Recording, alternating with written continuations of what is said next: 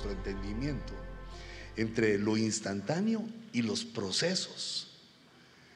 Porque por lo limitado del tiempo de los tres años y medio de, Cristo ministrando en Jerusalén, que era el tiempo que se le había dado al ministerio, eh, y lo que atrae más nuestra mirada y nuestro entendimiento es a lo instantáneo.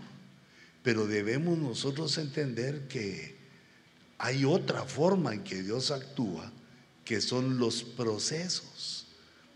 Los procesos son varios, varias, varios eventos instantáneos que van unidos, que van relacionados entre sí y que dan como resultado pues una obra maravillosa que Dios hace en nuestra vida. Entonces, debemos de entender que el Evangelio tiene eventos eh, instantáneos, pero también eventos que se va en procesos, que vamos tomando nosotros en procesos. Digamos, eh, puede llegar a ser instantáneo el momento que uno recibe a Cristo. Eh, es decir, oyó y, y lo recibe. Puede ser, es un evento instantáneo pero puede ser que se tarde dos o tres meses o saber cuánto, un tiempo, en nacer de nuevo. Puede ser que se tarde un mes en bautizarse y otro que se bautice al nomás convertirse. Entonces, digamos, si uno espera que todo sea instantáneo, eh, solo está esperando milagros como que los leprosos se sanan, los muertos se levantan, ese tipo de, milagros. Pero Dios quiere trabajar con nosotros también por medio, y no, no digo que eso no, hijitos, no, no, no me van a agarrar por mal camino. Yo no digo que eso no, solo que eso es instantáneo. Puede ser que ocurra, puede ser que no. Eh, el que sana, el que devuelve la vista, el que devuelve el oído, el que sana al cojo, eso es una cosa instantánea. Pero nosotros vemos en el discipulado otro tipo de situaciones que son por medio de procesos. Por medio de procesos se alcanzan, digamos, mejoras de nuestra alma y de nuestro espíritu. Vamos mejorando con el tiempo, vamos entendiendo cosas que antes no entendíamos, vamos visualizando de otra manera, nos vamos abriendo brecha en la vida y dando testimonio de cristianos. Entonces, digamos, yo les he estado mostrando esta escalinata, donde el conocimiento nos lleva a la sabiduría. La sabiduría nos va llevando a la inteligencia. Y la inteligencia nos lleva al entendimiento. Y el entendimiento, ya todas esas, nos dan poder. Y esas esos cinco eslabones de una cadena, esos cinco que son parte de un proceso, están, digamos, visualizadas o prometidas en Proverbios 15, 24. La senda de vida para el sabio, para el que agarró la sabiduría, es cuesta arriba. Es decir, que no es fácil porque eh, bueno, tampoco gran dificultad porque Dios nos ayuda, pero lo que se dice es, no es lo mismo subir que bajar. Si es cuesta arriba, quiere decir que hay que hacer un esfuerzo extra para ir tomando en la parte del proceso. Es decir, que digamos en el primer eslabón, si uno lo que ha hecho es que pues ha obtenido conocimiento, pues es algo bonito, ah, sabe, sabe, puede decir cosas porque sabe. Pero no se debe quedar ahí el proceso, sino que eso da lugar, el conocimiento da lugar a que uno busque la sabiduría. Porque el conocimiento nos induce, nos muestra qué es lo que hay que hacer para alcanzar el siguiente eslabón que es la sabiduría. Y, ya de ahí se empieza a ir ya como mecánicamente, la sabiduría entrando continuamente en nuestro entendimiento, en nuestra mente, en nuestra alma, en nuestro espíritu, se va convirtiendo en inteligencia. Una inteligencia que no teníamos antes, una inteligencia espiritual. Y eso pues hasta ahí nos habíamos quedado, ¿va? que es inteligencia, nos da entendimiento de por qué hacemos las cosas. Si hay que sacrificarse, ¿por qué nos sacrificamos? No solo por sacrificarse, sino hay un premio adelante que no todos lo ven.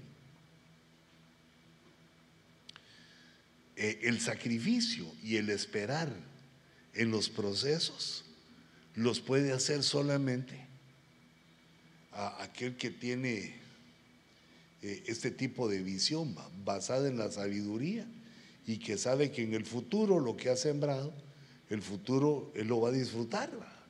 Le toca él disfrutarlo, pues él lo sembró. Él lo sembró, lo cosecha y entonces lo va a disfrutar. Si no se cosecha, no hay disfrute. ¿Te das cuenta? Entonces, el que no cosecha es porque, bueno, no, no entró en esa cadena. Pero el último eslabón de la cadena que ponemos hoy, porque hay más, esto es inagotable. Pero el último eslabón es el poder. Eh, el poder y también la prosperidad que se podría llamar, digamos, las riquezas. Los últimos eslabones son los más difíciles de dominar y pueden destruir todo lo que hemos hecho antes. como lo hemos platicado, que el tener dinero y poder es peligroso para nosotros mismos y para los demás. Para los demás. Fíjate, no solo para ti, para los demás. El tener poder y prosperidad lo hace uno peligroso para sí mismo y para los demás incluyendo a tu familia, a tus propios hijos, a la mujer que uno ama. Se vuelve uno peligroso si no ha alcanzado lo suficiente de las cosas anteriores. Porque, digamos, en la sabiduría ya entran otras cosas que vamos a, vamos a ir aprendiendo. A que, por ejemplo, eh, el sabio, digamos por así decirlo, al sabio ve el mal, se aparta. Eh, el sabio es el que pasa por alto la ofrenda, la, ofrenda, no, la ofensa, la ofensa. Entonces el sabio ya va tomando una forma de vivir, una forma de vida. Pero solo obtener esto, digamos, quedarse así en la orilla, o, queramos quedarse de una manera que uno no entrega sus áreas. Y entonces sigue funcionando bajo envidia, bajo bajo esas cosas feas, que mejor ni, ni las decimos.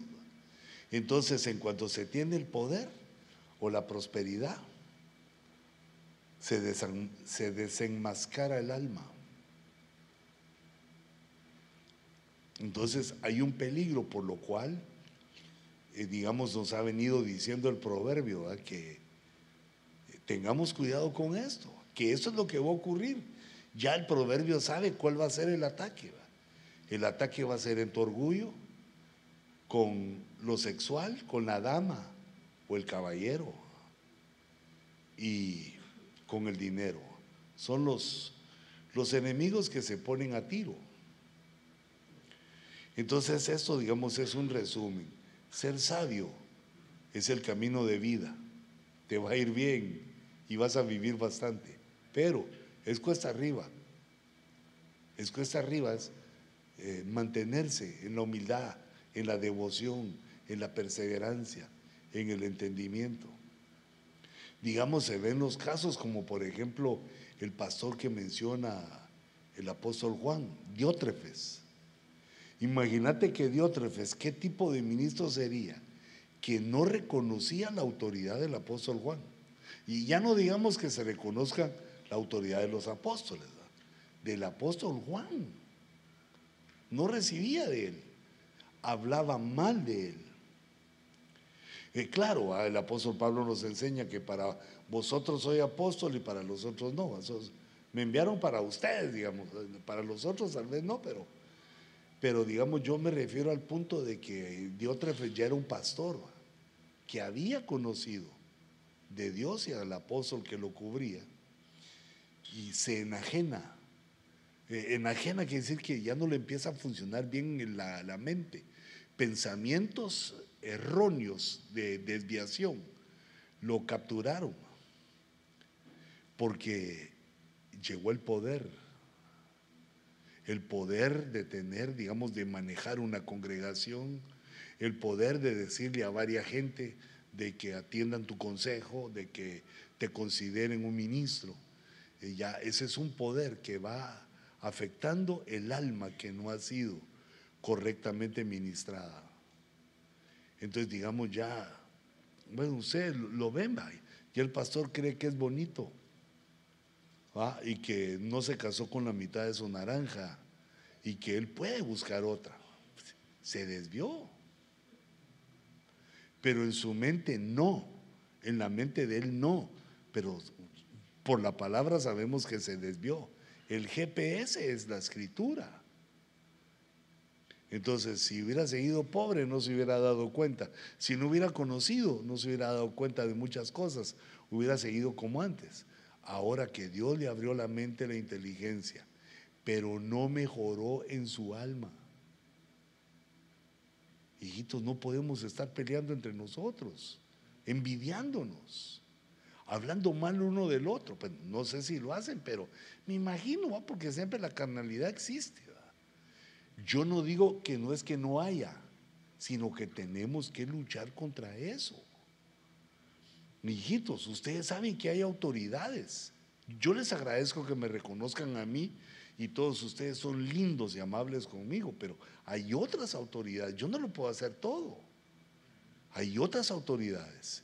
Y entonces debemos sujetarnos a las autoridades establecidas. No les mires error, sino sujetate. Si es sí, lo hacemos. Si es no, no lo hacemos. tiene que haber una cadena de mando para que también funcione el poder cuando te llegue a ti. Eh, esto es, esto es demasiado importante porque muchos se sujetan mientras alcanzan. Fíjate qué tremendo eso. Tienen un plan preconcebido. Son planes malévolos que han concebido, que como Diótrefes, que él ya sabía lo que quería, ya sabía que tenía el don, que podía predicar, que le iba a llegar gente, que iba a tener una iglesia, se la dieron, ya sabía, y ya cuando estuvo en el poder, se olvidó que uno está siempre obediente, porque si no, ya no se da cuenta y entonces se empieza a desviar. Y no solo él, sino que también la gente que ya es mi pastor va.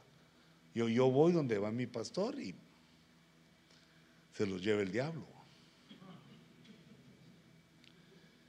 Entonces, hijitos, yo procuro enseñarles, mi meta es que ustedes sean mejores que yo, que lo hagan mejor. Pero no estoy hablando de que tengan 12 mil, 15 mil gentes, aunque qué deseable, primero Dios, que Dios se lo conceda, que tengas miles de miles.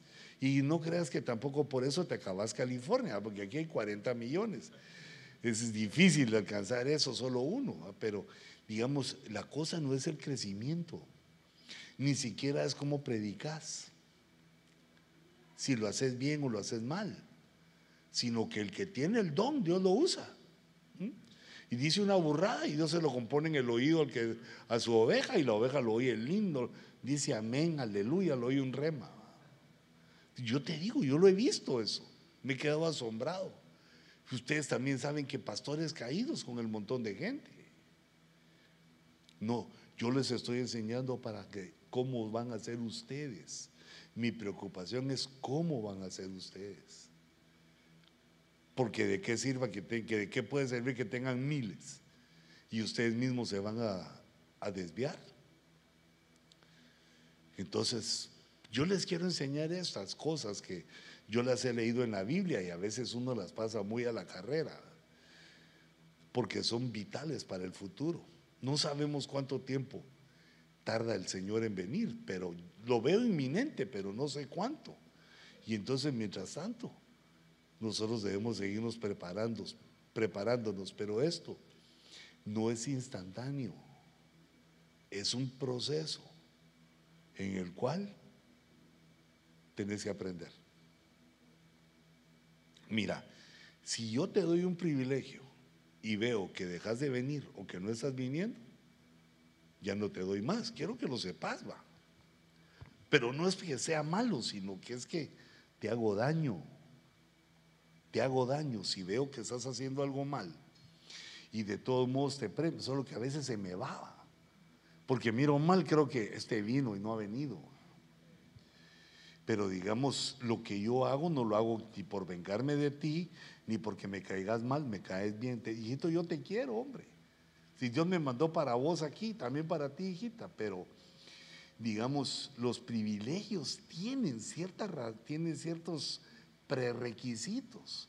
No solo que tengas el don, no. Sí quiero que tengas el don y lo tenés, si no, no estarías aquí. Pero no solo es eso, es tu alma. Que entregues las cosas que en tu alma te pueden desviar, aunque sepas mucho, aunque tengas sabiduría. ¿Ah? ¿No le pasó eso al diablo? Que se desvió con toda la sabiduría que tenía. Y ya lo hemos mencionado, que el diablo quedó como un ejemplo. Que el Señor lo reprenda. Satanás, que el Señor lo reprenda. Quedó como un ejemplo de alguien perfecto, que se le da sabiduría y se desvía. Ahora Dios vuelve a tratar con nosotros ante ese peligro. Bueno, y otros que no se llaman Satanás también los he visto. Qué cosas lindas tienen.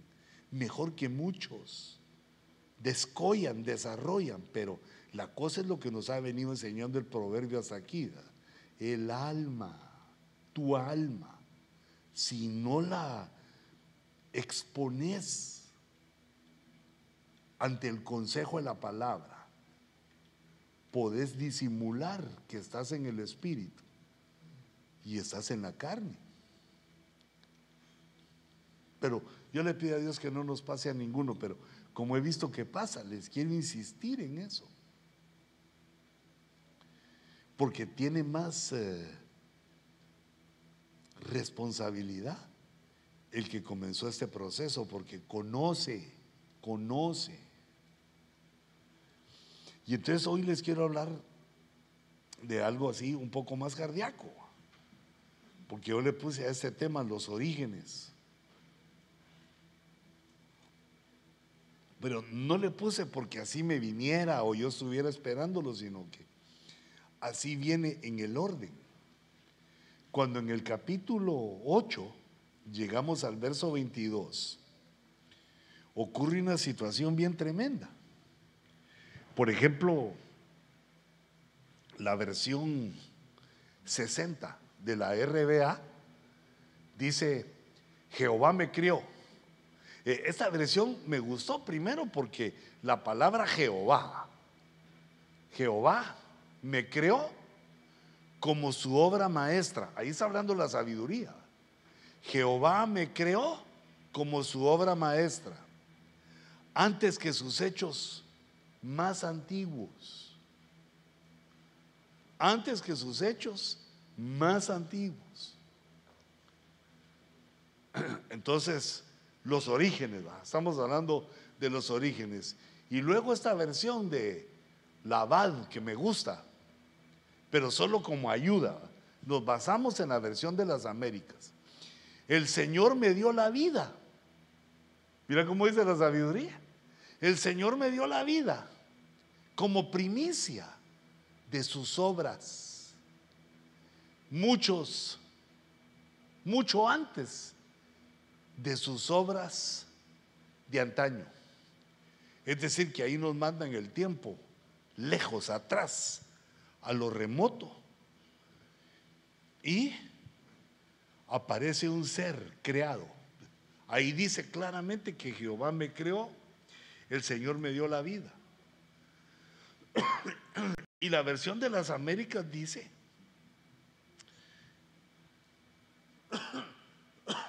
el Señor me poseyó al principio de al principio de su camino. La versión de las Américas es más ah, valerosa, Está bien también, según se lee, se busca la palabra, esa poseyó. pero digamos en nuestro, en nuestro español se puede entender como algo matrimonial, como cuando un hombre posee una mujer. Pero eso no es lo que está diciendo, porque mira las otras versiones, dice, Jehová me creó, ¿ah? Eh, Jehová me dio la vida. Entonces esa palabra poseyó se puede traducir crear, formar o producir. Entonces debemos dejar como un hecho que la sabiduría no es Dios, sino que es de Dios, es un ser creado por Dios. Porque antes solo habíamos eh, platicado, eh, digamos, y leído acerca de los conceptos de la sabiduría. Oye, hijo mío, mira, así es la sabiduría. Ten cuidado con esto, hijo mío. Los conceptos de sabiduría que nos llaman a poner nuestra alma en el orden divino, nos llaman a poner nuestra carne, nuestras, nuestros pensamientos, nuestra personalidad entregada a Dios para que nos quite lo feo.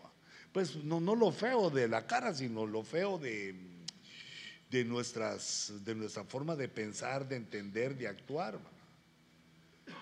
Porque ya les dije que si no cambiamos eso, ese es un tropiezo grave al final, pero grave. Entonces me poseyó, me creó, me formó, me produjo al principio de su camino.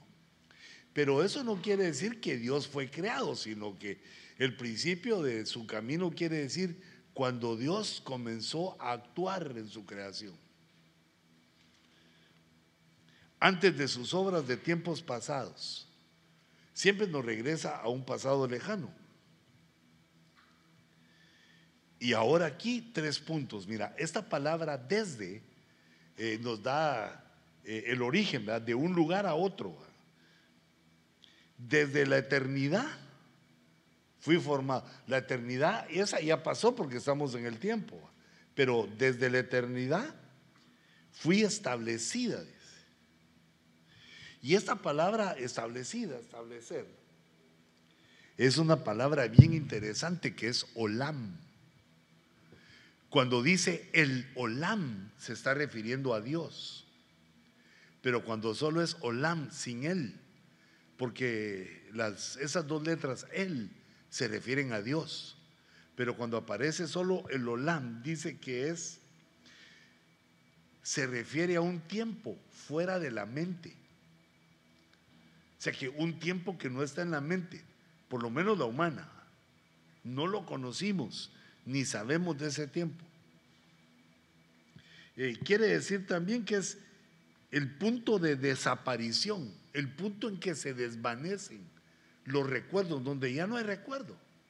El Olam, eh, esa eternidad está, digamos, eh, es el punto en el que desaparece de la mente de la criatura que es mortal, que le cuesta, es, le, es imposible entender la eternidad.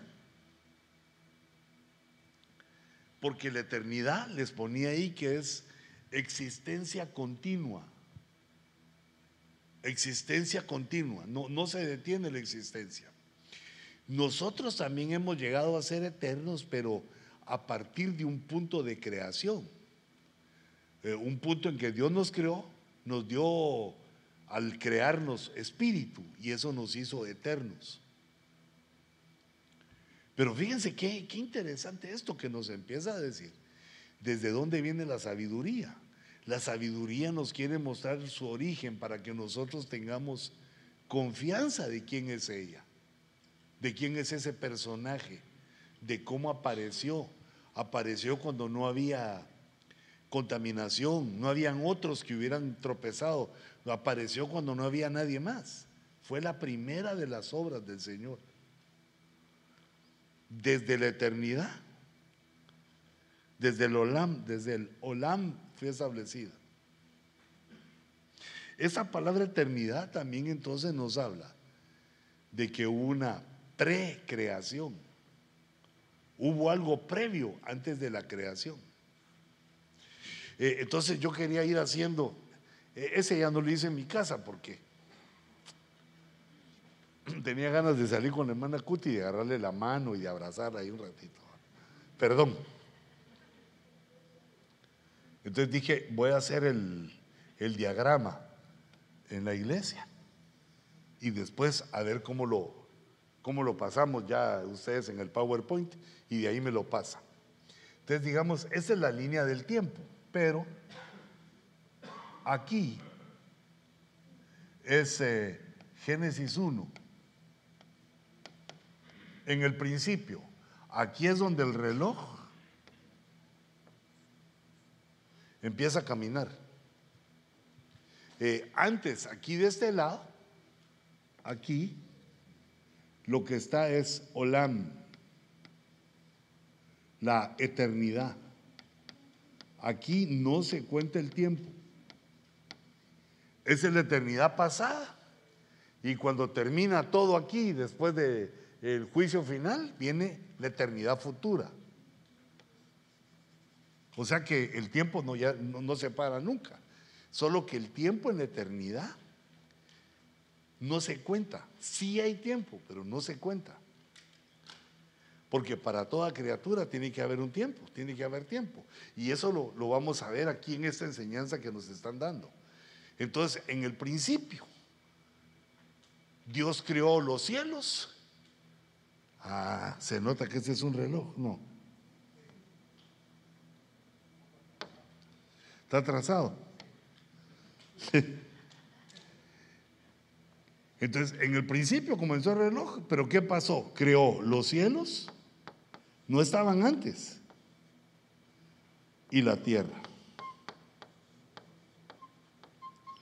En ese orden, porque no es instantáneo, no es instantáneo, sino son procesos, procesos de creación que vamos a ver que nos explica la sabiduría.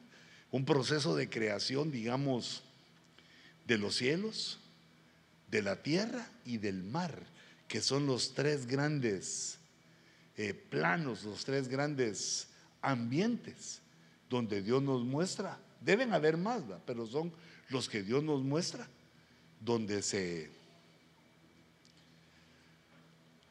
donde se lleva a cabo la creación y donde empiezan a habitar las criaturas. Pero yo ponía aquí, eh, digamos, esto antes del principio, porque eso es lo que dice la sabiduría, que estaba antes de la creación. Es una precreación. Pre quiere decir antes. Desde la eternidad fui establecida, no había comenzado el tiempo. Y luego insiste, ah, bueno, pero aquí puse yo establecida. Vamos a ver, desde el Olam fui establecida. Esa palabra establecida es difícil, es difícil de traducir. Yo le puse ahí lo que leí en la concordancia Strong, que es establecer es como echar un metal fundido en un molde. Quiere decir lo que está diciendo la sabiduría es, en esa eternidad, antes de que creara, Dios me formó. Fue formada, fue echada lo que la sustancia de que Dios creó la sabiduría en un molde para que tuviera forma. Y una forma femenina como la vemos, que es la sabiduría, una forma femenina, pero fue echada la sustancia, según les puse ahí lo que leí en el diccionario Strong, que es vertir un líquido, perdón, pero metal fundido, metal líquido. ¿Cómo le puse yo? Vertir metal fundido en un molde. Y también me impresionaron estas dos palabras, como una libación. Una libación es cuando estaba el altar de Jehová ofreciéndose el altar el cordero y el sacerdote echaba vino sobre la ofrenda. Era una libación, era algo líquido sobre aquello que se estaba quemando totalmente. Y la idea del sacerdote era olor fragante a Jehová. Le agradaba esa libación. Porque mira quién se alimentó. Dios. Cuando creó la sabiduría fue como una libación. Vertió así la sustancia. Ahí dice metal, va, el metal fundido, pero la sustancia de la cual estaba formando la sabiduría, pues debe haber sido de sabiduría. Le dio un modelo, le dio un molde en el molde, le dio una forma, una figura, que nosotros entendemos que es sabiduría, lo hizo como una libación y también ahí interviene la palabra unción. Fue ungida la sabiduría. Quiere decir que todo el proceso del sacerdocio, todo lo que vamos sabiendo los sacerdocios que tiene que ver con la unción, comenzó en esta precreación, cuando Dios crea este ser poderoso. Si lo creó en la eternidad es porque no, no moría. ¿Te das cuenta? A nosotros ya nos crearon en el tiempo, pero Noah, Noah es la esposa de Noé, pero no a la sabiduría, a ella la crearon antes del principio. El Señor me poseyó al principio de su camino, cuando comenzó a hacer las cosas. Ah, yo diría, ah, entonces ya estaba el tiempo caminando. No, antes de sus obras, de tiempos pasados, antes de. Desde la eternidad fui establecida. Desde el principio. Ah, ahí, el principio sí está ahí establecido. El principio sí es esa raya vertical donde comenzamos a tomar Génesis 1.1. El principio sí ya hubo reloj, hubo tiempo, hubo creación de cielos y tierra. Entonces ella dice, da dos parámetros, desde antes en la eternidad y también fue habilitada, fue establecida, libada o ungida en el principio. Porque desen cuenta que a los ungidos se les unge varias veces. Se unge varias veces. No, no es de andar echando siempre aceite, hay otras formas. Pero Dios unge. Ah, pero fíjate otro. El tercero dice, desde los orígenes de la tierra. Entonces date cuenta que aquí, digamos, en el principio, creó Dios los cielos. Hubo esta creación cielos, que es la A. A. Y después la tierra, que es la B. Fue en dos procesos. Ahora, pero la puse mejor así, para que se parezcan. Eh, fue, no, dos cosas dos procesos, no fue instantáneo que aparezcan los cielos, apareció todo, aparezca la tierra, sino que nos muestra el Señor esto importante para la sabiduría, los procesos, hay que saber esperar que terminen los, los procesos. Ah, yo, yo, le decía a una persona que me hablaba, ahorita que estuve afuera, que ya quiere ir a predicar, ya siente que las ovejas que Dios le mandó no les está predicando. Le digo, no, hijito. No, el que te tiene que mandar es tu pastor. ¿Y qué dice tu pastor? Que todavía no soy listo. Entonces, prepárate, pues. No, hermano, mándeme usted. No, porque mira lo que dice la Biblia. ¿Cómo predicarán si no fueren enviados? El que te tiene que enviar es al que te sujetaste. Ahora, de una vez te digo que si te vas, que te vaya bien, pero te va a ir mal. Porque digamos, uno requiere un proceso y los que estamos en los procesos, nunca aceptamos que nos falta, creemos que ya estamos. Digamos, a aquella niña de 13 años que está en el proceso, dice, ya soy lista para casarme. No, estás en el proceso. Pero es que a mí ya me gusta, ya quiero. Sí, pero estás aún en el proceso. Si uno no termina los procesos, se la cobran caro porque viene el sufrimiento. Pero bueno, aquí estamos hablando de otras cosas, pero yo quería del día de hoy subrayarles el proceso. Que se esperen. No comamos ansias. Todo tiene su tiempo. ¿Acaso se le va a pasar algo a Dios? Entonces, fíjate. Ay, Dios mío, si apenas vamos en el verso 1. una, una adelantadita. Es que aquí está lo más que estamos hablando. Mira de qué tiempo. Ni siquiera de la creación, sino que nos dicen tres cosas. Que la sabiduría ya estaba desde la eternidad, antes del principio. También en el principio y también en los orígenes de la tierra. Nos habla de tres puntos distintos en el tiempo, en los cuales Dios la fue llevando, la fue poniendo en la eternidad.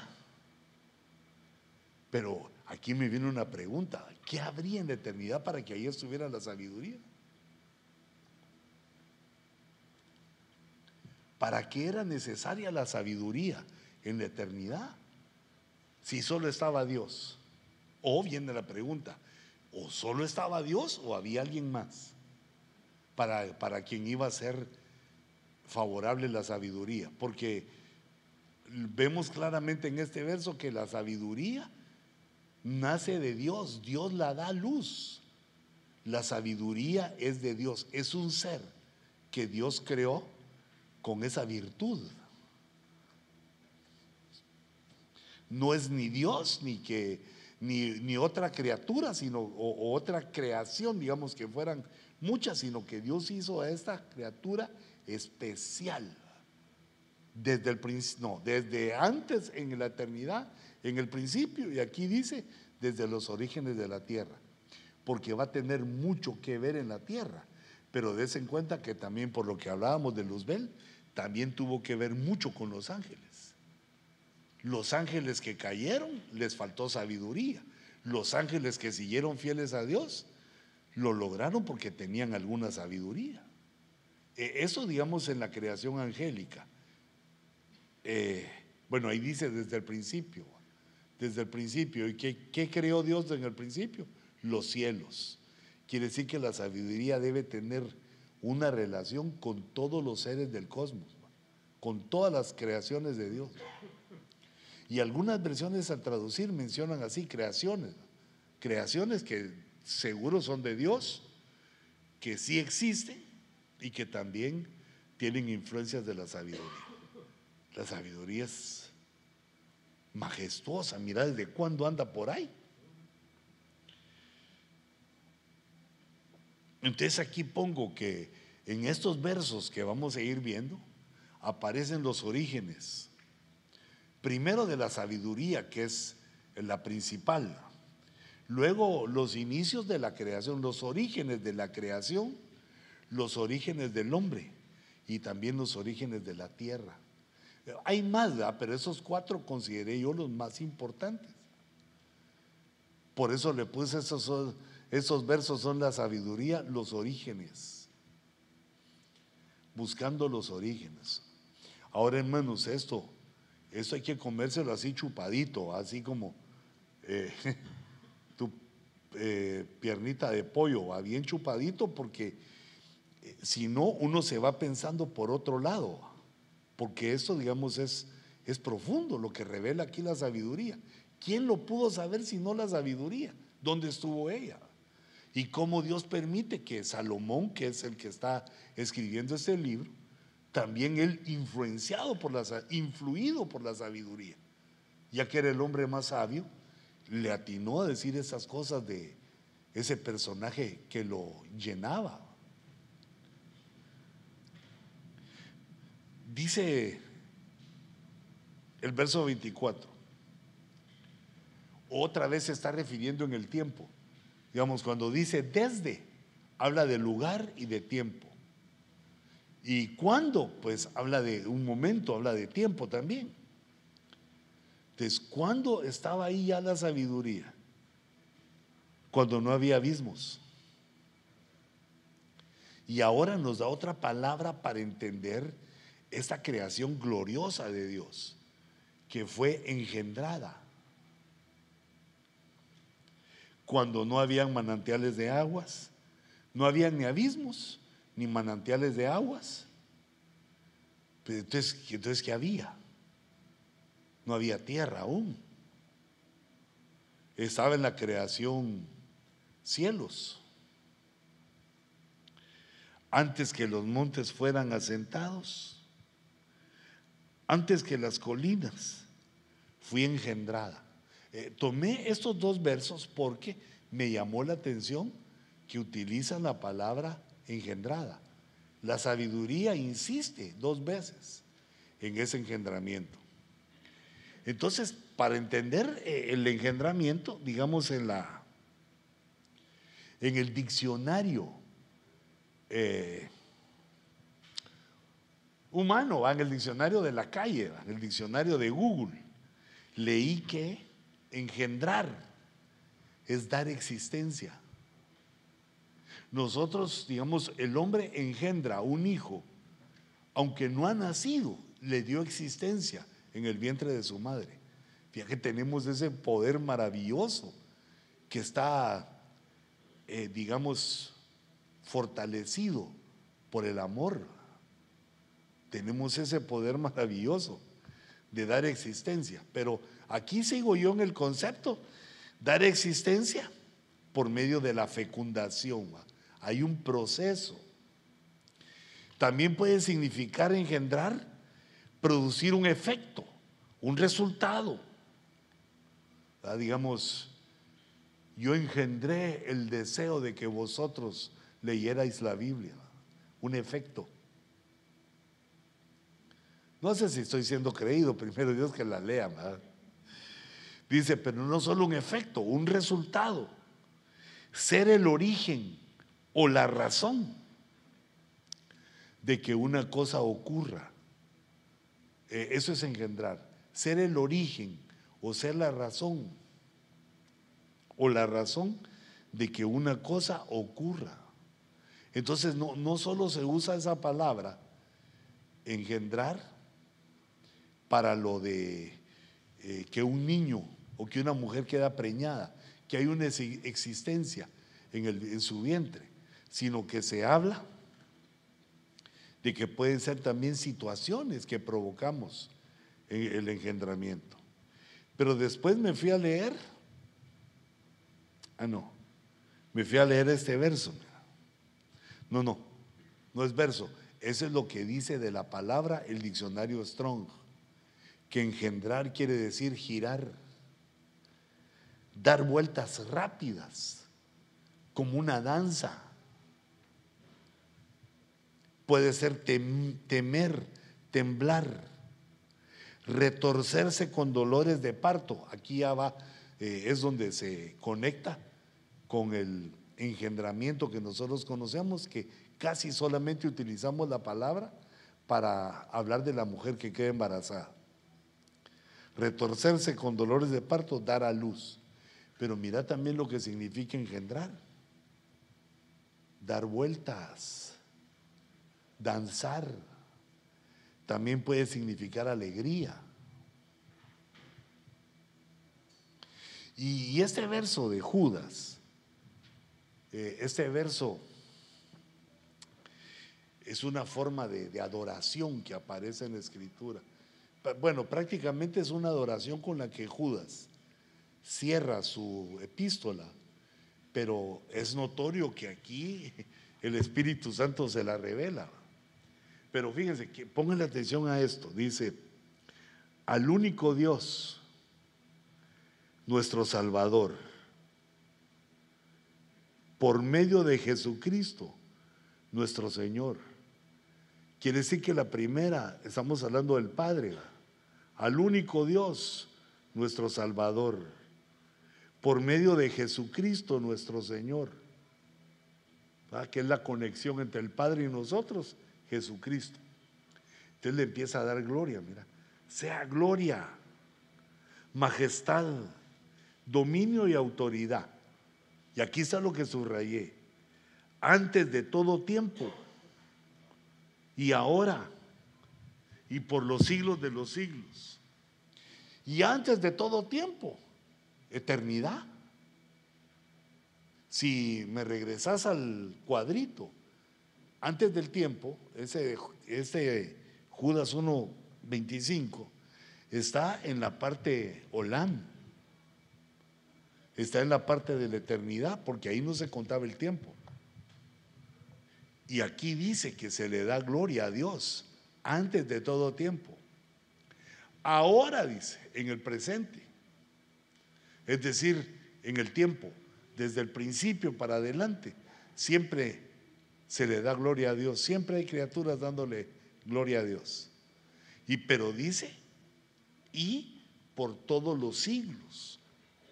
Es decir, que va a un pasado eterno, el presente que somos nosotros viviendo en el tiempo y el futuro por los siglos y los siglos y los siglos es la otra eternidad.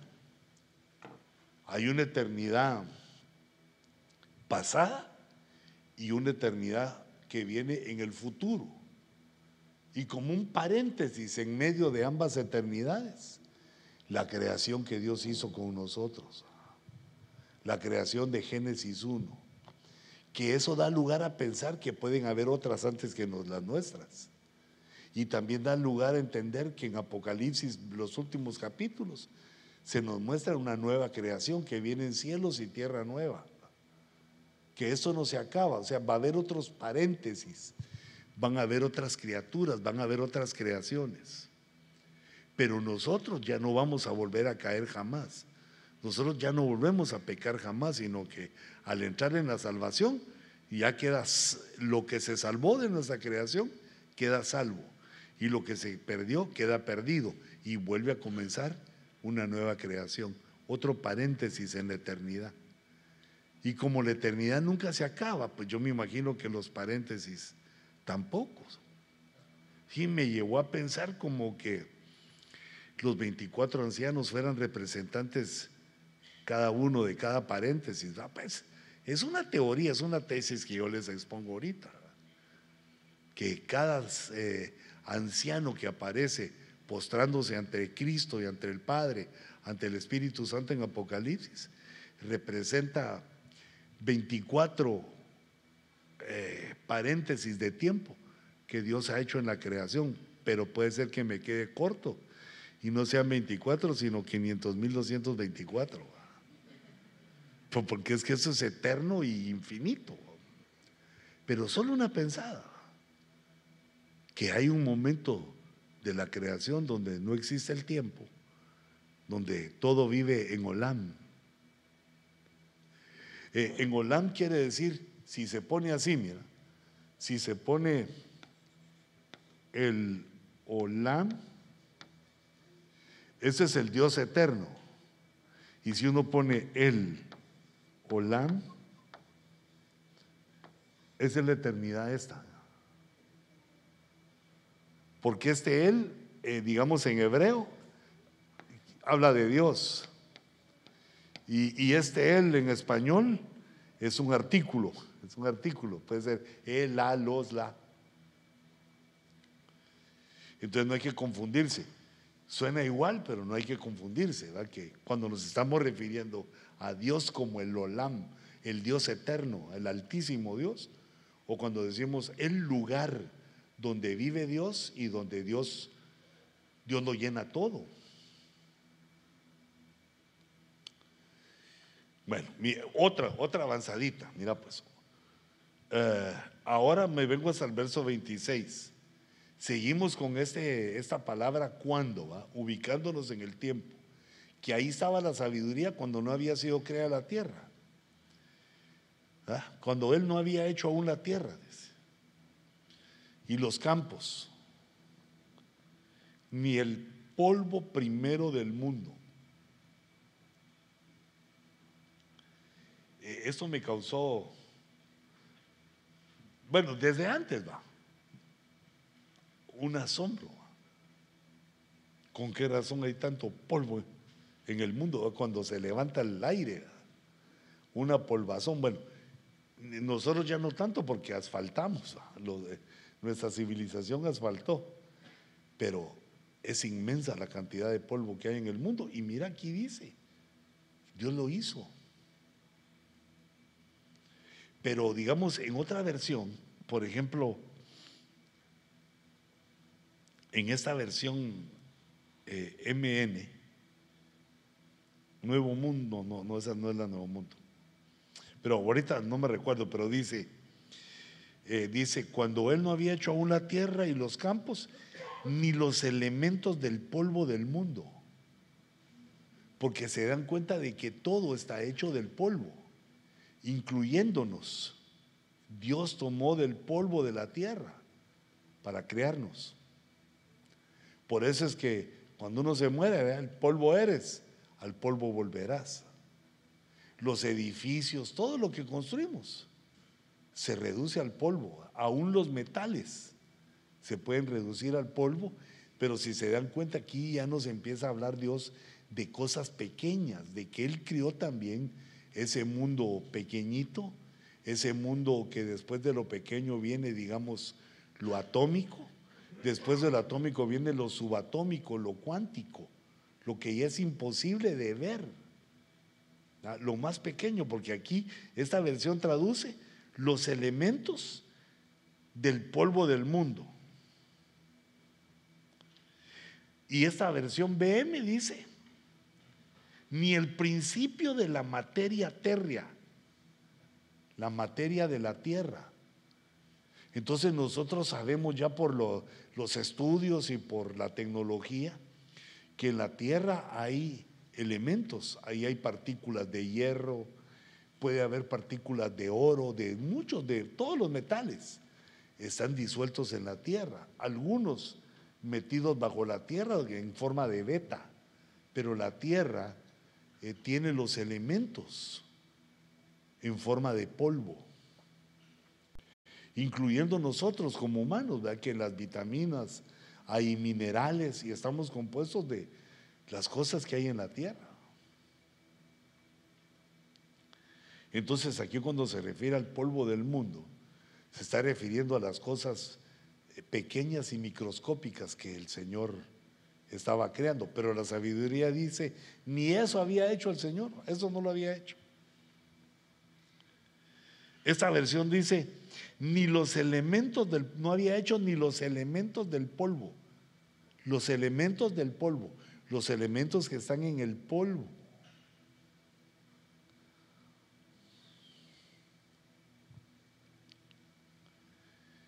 Y ahora pasa otra situación, porque como todavía no estaba hecho eso, no había hecho nada de la tierra, pero la sabiduría está diciendo como se va a hacer, va. Yo ya estaba ahí antes de que se hiciera, desde antes que se hicieran las cosas materiales, yo ya estaba ahí. Pero ahora en el verso 27 menciona los cielos. Cuando estableció los cielos, allí estaba yo. Y si nos vamos otra vez a, Génesis, en el principio, Dios creó los cielos y ya estaba ahí. Ya estaba ahí yo, dice. De metiche, pero ya estaba ahí yo. Por eso les decía que hablaba de, eh, digamos, de la tierra, de la creación del cielo y de la tierra y del mar, porque menciona los abismos. Los abismos eh, de la tierra son prácticamente, hermanos, los, los que reciben las aguas. Las, los que reciben las aguas del mar son los grandes abismos a donde no hemos podido llegar porque son demasiado profundos. Ni los submarinos más potentes y poderosos pueden alcanzar ciertas profundidades. Prácticamente creo que podemos un kilómetro o ya llegaríamos a uno y medio. Pero no es mucho lo que podemos bajar. Pero subir sí podemos ir a miles de kilómetros. Como dijo un hermano, ya voy llegando a Marte. ¿Ah? Estoy obedeciendo la Biblia, voy llegando a Marte, amado hermano.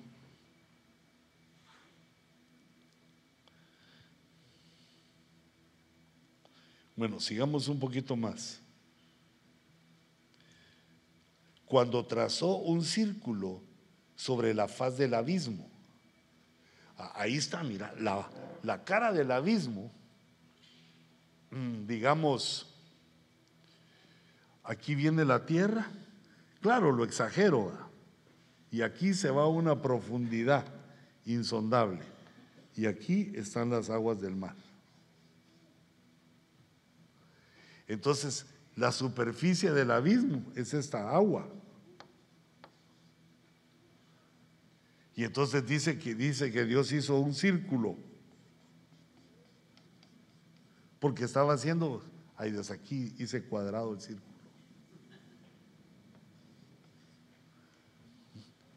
Como la sabiduría viendo el globo terráqueo y vio encima de la faz del abismo las aguas. Encima de la faz del abismo las aguas. El cielo. Y aquí quedó el cielo que es la atmósfera. Aquí nadan los pescados y aquí hay otros monstruotes más feos.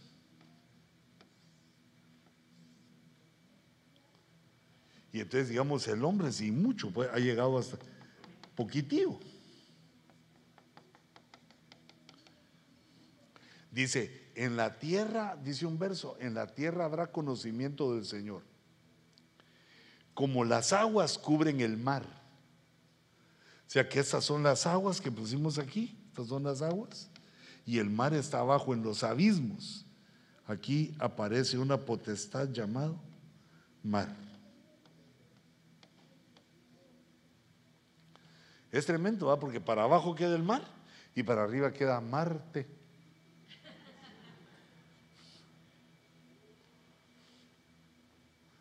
Y en la iglesia, amarnos. Todo tiene que ver con el mar, ¿te das cuenta? Entonces, mira, ese círculo en la redondez de la tierra dice que lo trazó el Señor. Trazó un círculo sobre la faz del abismo. Fíjate la palabra que usa, porque trazar es que una mano, una mano traza. Así como trazó el círculo de la tierra, la mano que trazó las palabras eh, que no podían ser discernidas en el libro de Daniel. Mene, mene, tekel, Una mano aparece y traza.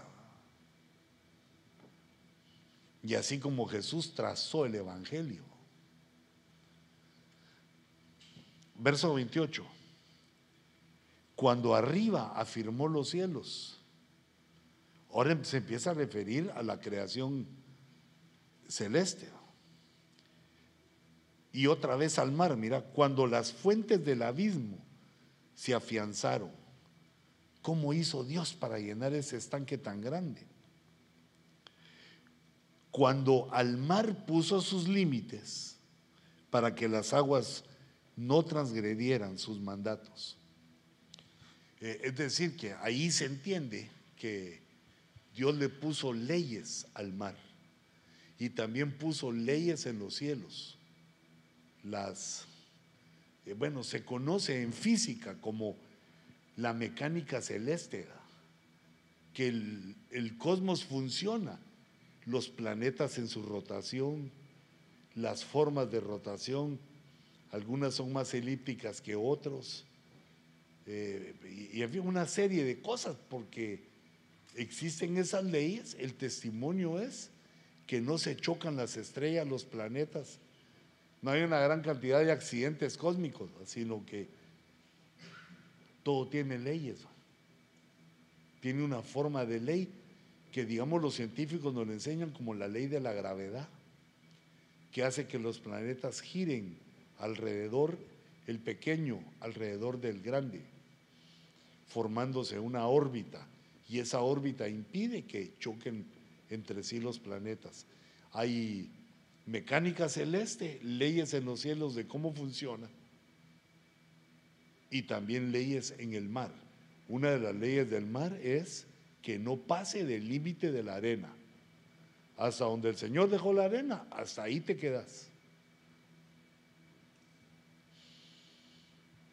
Está tremendo. Bueno, no, no, no, no está tremendo, sino son pensamientos poderosos que nos da la sabiduría. Cuando señaló los cimientos de la tierra, los cimientos de la tierra se está refiriendo al planeta. ¿Cómo se sostiene la tierra, digamos? ¿Por qué la tierra no se hunde en el mar? Bueno, a veces sí hay terremotos y hay desastres y la tierra se hunde en el mar. Y también a veces la tierra sale del mar. ¿Cómo es que eso hace, eso Dios? Bueno, pues ya de alguna manera hemos descubierto cosas aunque no sé si los cimientos, si se han descubierto los cimientos, pero conocemos lo que los científicos llaman placas tectónicas, que tienen un movimiento que es bastante lento, pues a comparación de lo que conocemos, pero se va moviendo y que los terremotos y desastres suceden cuando las placas chocan o se separan o se juntan en el movimiento de las placas que, eh, tectónicas que podríamos decir que son parte o los cimientos de la tierra. Por eso es que se mantiene seca la tierra y nosotros podemos vivir en ella. Pero si se dan cuenta aquí la sabiduría lo que está diciendo es todas las cosas que Dios hizo, cómo fue armando su creación en Génesis 1.1 cuando creó, cómo fue armando su creación por procesos. Por procesos, porque nos quiere enseñar eso la sabiduría. Llegar a ser sabios es llevar un proceso en la vida. Y como les dije, uno se va dando cuenta, ya cuando pasaron varios años, es un desastre eso. Uno quisiera ser sabio desde joven. Otro poquito que les quiero hablar de aquí, algo importante. Aquí está, mira, para entender mejor la sabiduría. Dice el verso 30, yo estaba, pero está hablando la sabiduría, yo estaba junto a él, lo que pasaba todo esto. Junto a él no se menciona a nadie más que hubiera, solo la sabiduría junto a Dios. Digamos, yo lo entiendo como que Dios le estaba enseñando, por ser su primera criatura, la primera criatura crea, le estaba enseñando, porque le iba a ayudar después hasta al final, hasta aún con nosotros. Porque dice la Biblia que Dios dejó para nosotros una sabiduría en misterio, una sabiduría que no fue revelada por siglos y siglos. Creo que lo leí en Romanos 16, 25. Una sabiduría que fue...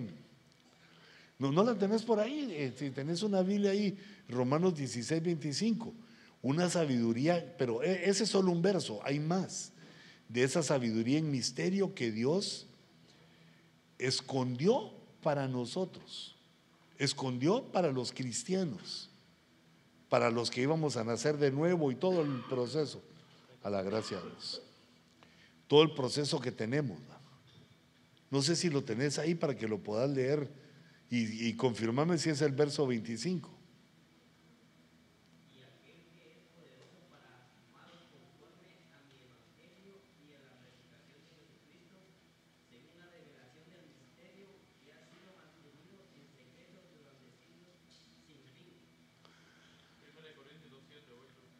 Primero Corintios.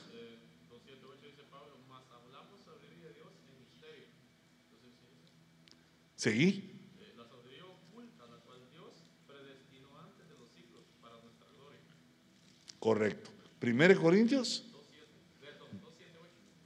2, 7 y 8. Sí, ahí dice que es una sabiduría en misterio y oculta, predestinada para nosotros. Eso quiere decir que no fue para los judíos, ni fue para Abraham, ni fue para Adán, la predestinaron para nosotros. Entonces aquí hay que entender algo, que hay varias sabidurías, según nosotros lo entendemos, pero no es así, sino que es la sabiduría que afecta a otras criaturas. Digamos, esas sabidurías en misterio es eh, lo que por el Espíritu Dios nos está revelando a nosotros. Pero digamos, el mundo tiene sabiduría. Y entonces, ¿cómo le pasó? También la sabiduría se influenció ahí, solo que no arreglaron su alma. Entonces la sabiduría se vuelve humanista. Digamos, Dios le da sabiduría también a los animales, pero como son animales, sabiduría animal.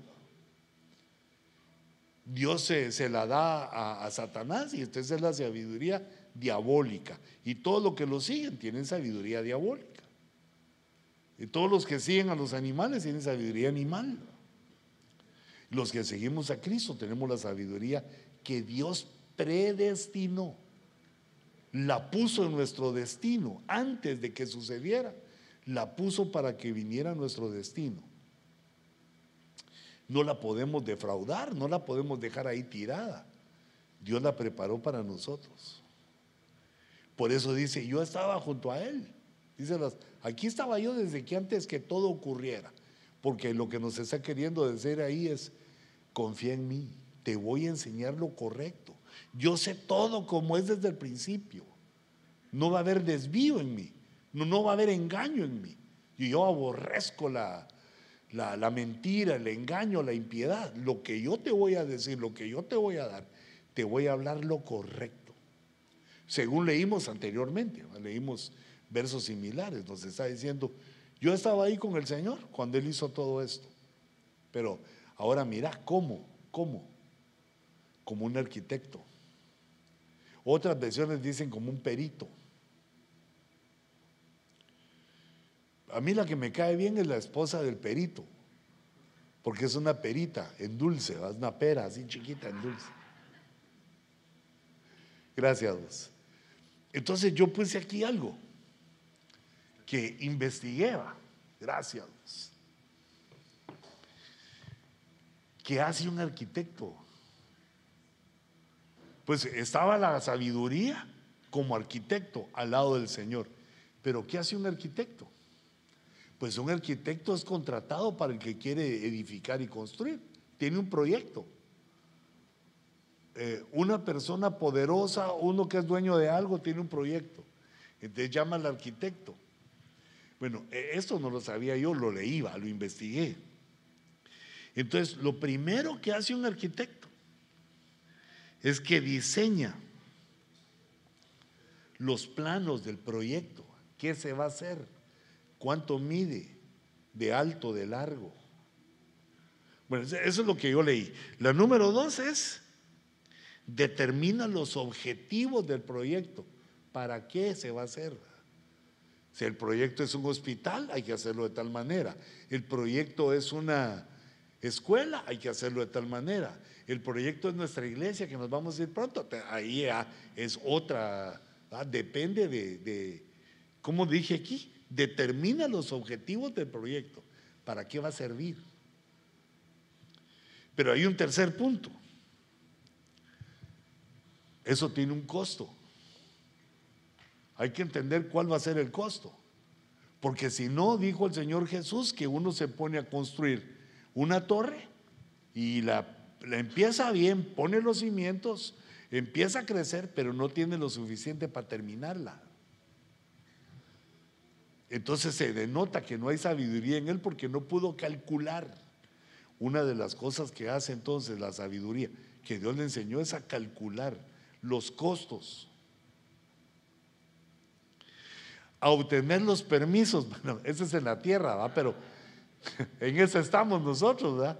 En obtener los permisos necesarios, pero también se puede ver aquí que la sabiduría no obra como se le da la gana, no hace lo que quiere, sino que pide los permisos correspondientes, le tienen que autorizar lo que hace, no es la dueña, no hace lo que quiere, sino que está bajo el dominio del que está haciendo el proyecto. En este caso, Dios es el dueño de todo, del proyecto, y la sabiduría entonces está aquí como un arquitecto que obtiene los permisos. Y la quinta, supervisa, o sea que planifica, mira los objetivos, para qué se está haciendo, planifica el proyecto en los planos y luego mira que se construya, que llegue a ser una realidad, los planos del proyecto con lo que se hizo, con lo que se actuó. Esto ya nos da una idea del trabajo la sabiduría, porque una de las cosas que, digamos, me, asombró más es que muchos eh, comentaristas dicen que la sabiduría es Cristo, que esa sabiduría es Cristo, porque es la que está desde antes de todo. Pero cosa que no estoy de acuerdo porque ahí claramente que dice, no, mira aquí, yo estaba entonces junto a él, no era él, estaba junto a él como arquitecto. O sea que el trabajo, un trabajo digamos, de alguien que tiene sabiduría, es actuar como arquitecto, pero no solo de la edificación de, de lugares, de templos, de escuelas, hospitales, sino que todo lo que edificamos se necesita un proyecto. Uno hace un proyecto de vida, hace un proyecto de amor, hace un proyecto con sus hijos.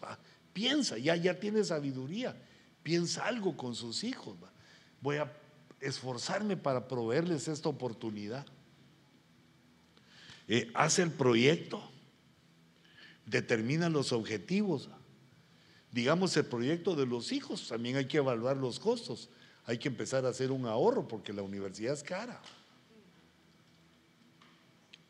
Pero entonces quiere decir que primero, pues pusimos el proyecto. Yo quiero que mi hijo vaya a la universidad. Es un proyecto que no es de construcción, pero que requiere planos, o en este caso se transforman en planes, porque tampoco puede ir de nene a la universidad, hay que esperar un tiempo, para mientras hay que alimentarlo, acariciarlo, consentirlo, trancasearlo, hacer un montón de cosas, ¿va? Para que tome forma su carácter y cuando llegue el momento. Entonces, lo que se planeó, el plano, donde se vieron los objetivos y también se calcularon los costos, empieza a ser una realidad para el cuarto paso. Que hay que hacer también, hay que obtener los permisos. Eso yo lo pondría como pedirle a Dios que lo ayude a uno. Y también todo el papeleo, lo que hay que adelantarse, porque los que fallamos en la universidad es porque lo queremos hacer un mes antes. El que pensó, el que planificó como arquitecto, hizo los papeles antes de ir a la universidad, vio dónde iba a ir, cómo iba a ir, o sea, su plan estaba antes de ir, ya sabe. Porque aquí dice, mira en el cuarto, se obtuvo los permisos. Y luego ya no solo deja tirado uno a su hijo en la universidad, uno supervisa cómo va. Si no se queda cinco años en primero, en primer semestre, basó en la piscina. Entonces, ese es el trabajo de un arquitecto, de un perito. Y como nosotros estamos influenciados por la sabiduría, debemos empezar a trabajar así en nuestra vida, en nuestro trabajo, por medio de proyectos. Debemos aprender a sentarnos, a tomar un cuaderno, tener nuestros cuadernos de ideas o tu computadora, donde uno empieza a desarrollar sus proyectos de vida. ¿Qué quiere ser? O los proyectos de trabajo, los proyectos si uno quiere lograr una empresa, un negocio. Todo requiere eh, utilizar el conocimiento, la sabiduría, la inteligencia, el entendimiento y el poder. Hasta el momento el poder que uno tiene. Porque no vas a querer hacer un gran edificio si, y no has comprado casa. ¿verdad? O querés casa de tres pisos para arriba y dos para abajo. Y vivís en un cuarto. Uno tiene que ver todos esos detalles porque es el pensamiento del, del arquitecto, es el pensamiento del sabio. Prevé, proyecta, piensa. No pasa todo el día en TikTok, sino que se toma su tiempo para pensar. ¿Qué voy a hacer? Mi hijo crece. ¿Qué voy a hacer con mi esposa? Tengo que ahorrar por si el día de mañana se quiere hacer una somanita de gato. Bueno, yo, les expongo ahí el punto, porque ahora ya no solo es la sabiduría, sino que esa sabiduría oculta, en misterio, vino para nosotros. Entonces, ¿cómo funciona? Como un arquitecto. Pero no solo eso es el arquitecto, sino que aquí puse yo, mira, el arquitecto diseña estructuras. Las estructuras son las que sostienen las cosas. Por ejemplo, digamos, la estructura del cuerpo humano son los huesos. Lo que sostiene el cuerpo son los huesos. La estructura de un edificio son las columnas. el fundamento, las zapatas, todo lo que se metió bajo tierra para que no se mueva el edificio. Entonces un arquitecto entiende de esto, entiende de... Pero eso hay que entrenar, hermano, no que uno ya sabe, nació sabiendo, sino que el arquitecto diseña estructuras. No me quiere responder porque lo puse chiquito.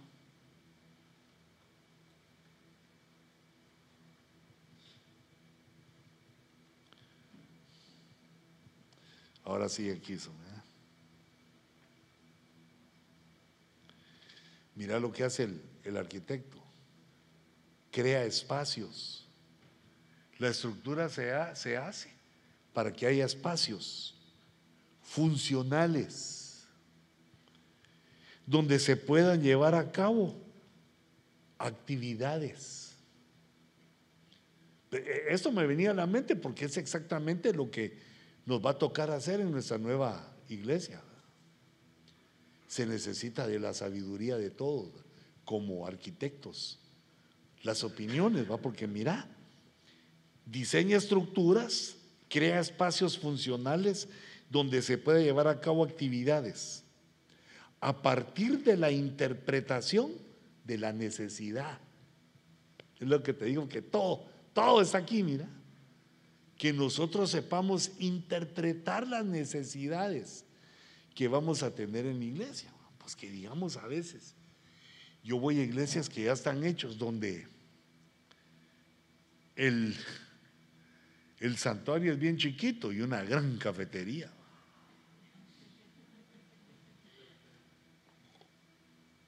El área de niños parece Disneylandia y el santuario bien chiquito. Eh, entonces digamos porque los arquitectos interpretaron las necesidades. Y esas necesidades, pues, eran carnales, para mí a todas luces. No, no por atender a los niños, sino por, al comparar, eh, digamos, el santuario. Fue lo que menos se preocuparon. Ay, que predique el pastor. Se preocuparon más en dónde iban a comer, dónde iban a jugar los niños. tienen unas instalaciones de gimnasio y todo. Pero yo no estoy peleando con eso, sino digo, no, ¿qué prioridad dieron? No, no lo hicieron como dice aquí. Es como que también se ve que llega uno a una iglesia y la, la oficina del pastor es un huevito, es un cubículo. Que, que ahí no va a caber nadie. Y si, y si alguien se pone endemoniado, va a haber que llevarlo al hospital porque se va a pegar contra las paredes. No, esa es una exageración, pero bien chiquito. Todo bien chiquito, claro, porque ahí tiene que medirse, digamos, para cuánta gente se quiere. Ese es como que allá, eh, en aquella aldea tan famosa de Guatemala, el Jute, que hicieran, es que existe el Jute, pero que hicieran en el Jute un estadio para unas 50 mil personas. Y creo que no llegan ni a dos mil las que viven ahí. Eh, entonces el arquitecto piensa en esto. Interpreta las necesidades de los que están ahí para hacer cosas funcionales. Te das cuenta que la sabiduría nos dirige a todos a tener esa visión de arquitecto, de crear cosas funcionales, no hacerlo todo al comalá y se va, sino que pensar, poner la mente a pensar cómo hacerlo mejor para que funcione todo a favor del hombre. Espacios funcionales donde se puedan llevar a cabo actividades a partir de la interpretación de las necesidades humanas. Crear espacios para satisfacer nuestras necesidades. Pero hay que interpretarlas antes, hay que verlas antes de construir. Porque si no, cuando uno construye, grandes errores. Los constructores cometen grandes errores. Yo, los he visto algunos que me los han mandado en TikTok. Grandes errores de, arquitectura, digamos de que no se planeó bien. No se planeó bien. Entonces, digamos, la puerta del segundo piso quedó a dos metros de las gradas. O sea que si sale ahí se va a ir al hoyo porque las gradas están al lado. ¿verdad? O que se le salió un metro, el segundo piso se salió un metro del piso de abajo, eso con el tiempo se va a venir. O como aquel señor que puso el baño frente al comedor. Es que no, no ubicó bien. Pero cuando uno llega y renta, digamos, renta una, una habitación, uno no se da cuenta de eso, pero eso alguien lo pensó. Las recámaras están en cierto lugar adecuado, el baño en el lugar correcto, lejos de la cocina, lejos de la, de la mesa, el comedor, el, donde se estacionan los carros. ¿Cuánto espacio se dejó? Pues si, es eh, una recámara, no te van a dejar tres espacios para carro. Quiere decir que ahí va a vivir solo uno. Un carro, sí, mucho. Hay mentes pensando. Y eso nos invita también a nosotros a pensar como la sabiduría. Mira ahí, al lado del Señor aprendiendo como arquitecto. Pero aquí hay otra, aquí hay otra cosa, mira, que sabía, ha conservado su puesto, porque sabía agradar a Dios, mira, y era su delicia. Mira, yo una de las cosas que me imagino es que Dios se deleitaba porque la sabiduría ahí estaba junto a él de día en día. Aquí ya estaba el tiempo, aquí ya estaba funcionando el tiempo, ya, ya no estaba eh, en la precreación, sino estaba en el tiempo, de día en día, regocijándome en todo tiempo en su presencia. Date cuenta que alegre, mira, era la delicia, se regocijaba en todo tiempo. Pues como que da lugar a pensar que había también tiempos que no estaban tan buenos. Y dice, otra vez, mira, regocijándome en el mundo. Y aquí hay una diferencia que nosotros debemos empezar a hacer. El mundo es el sistema en el que viven las criaturas. Digamos, eh, los antiguos vivían en, el mundo, era su sistema de comercio, su sistema religioso, en un sistema, ese es el sistema del mundo, lo político, pero está también, dice aquí, regocijándome en el mundo, en su tierra. Hay que diferenciar la tierra como planeta y el mundo como el sistema donde viven los habitantes de ese planeta. Pues que solo conocemos habitado el planeta Tierra. Entonces no es lo mismo la tierra que el mundo. Y teniendo mis delicias con los hijos de los hombres. Wow, pero los habían llevado hasta el principio.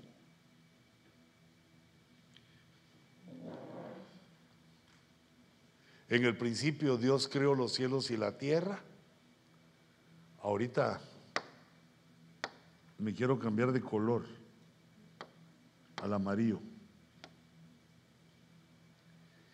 Y entonces después aquí viene Génesis 2, el caos. Ah, no.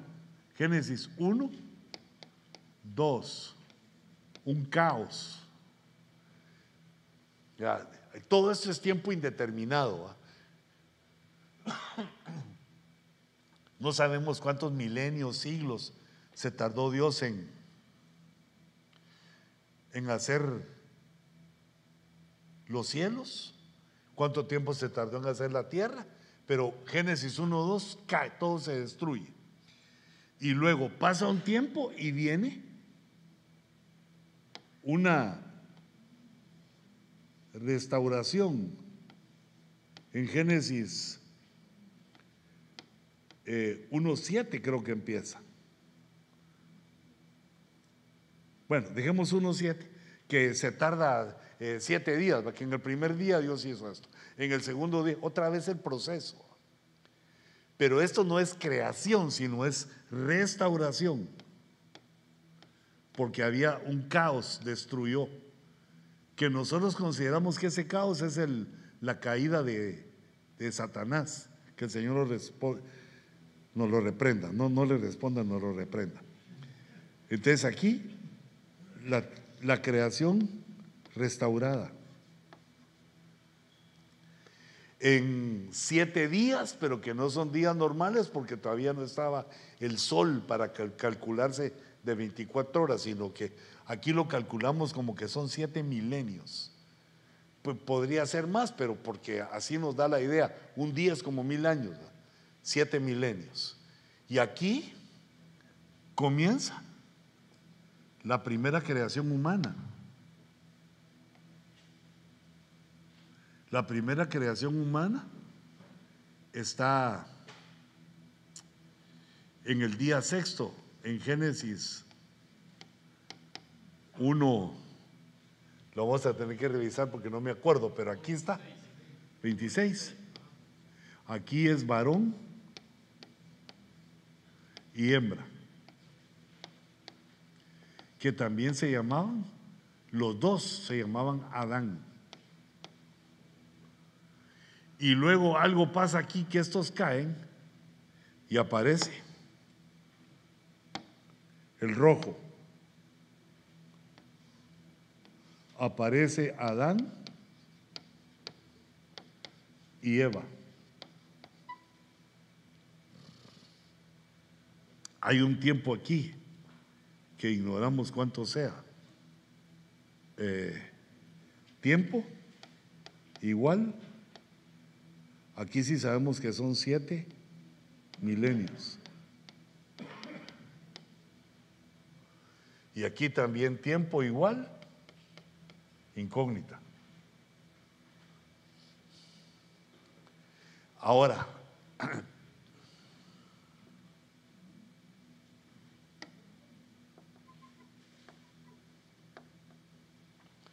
para que dé miedo. Ahora,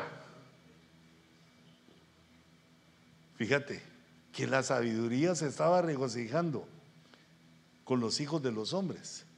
Literalmente dice, los ven Adán. Los ven Adán. Quiere decir, eh, esa palabra ven es hijo. Es así, mira. Es como eh, le dicen los mexicanos, ven hijín, ¿ah? ven Adán. Aquí eran los hijos de Adán. Era su delicia. Yo ahí estaba con Dios, era su delicia de día en día. Ahí estaba yo con el Señor me regocijaba en todo tiempo en su presencia, regocijándome en el mundo, en su tierra. Y teniendo mis delicias con los hijos de los hombres. Ay, Dios mío. Fíjate que esto me hace pensar a mí que nosotros sabemos que antes de venir a la tierra. Ya existíamos. Digamos, me baso en el verso, hay muchos más, ¿va? pero me baso ahorita en el verso que dice en Hebreos, en el capítulo 2. Dice, por cuanto los hijos participaron de carne y sangre. ¿Entendés eso conmigo? Por medio de la sabiduría. Por cuanto los hijos hay una mara de gente ahí que son hijos de Dios. Participaron de carne y sangre. ¿Cómo entendés eso? ¿Qué es participar de carne y sangre? Tener cuerpo humano, nacimos. Pero el verso dice que ya éramos hijos antes de participar en carne y sangre por cuanto los hijos participaron de carne y sangre, Él también, Jesús también, participó de carne y sangre para salvarnos, porque éramos hijos. ¿Perdón? Eh, participar, sí. ¿Pero a qué te referís? Ubicame que soy.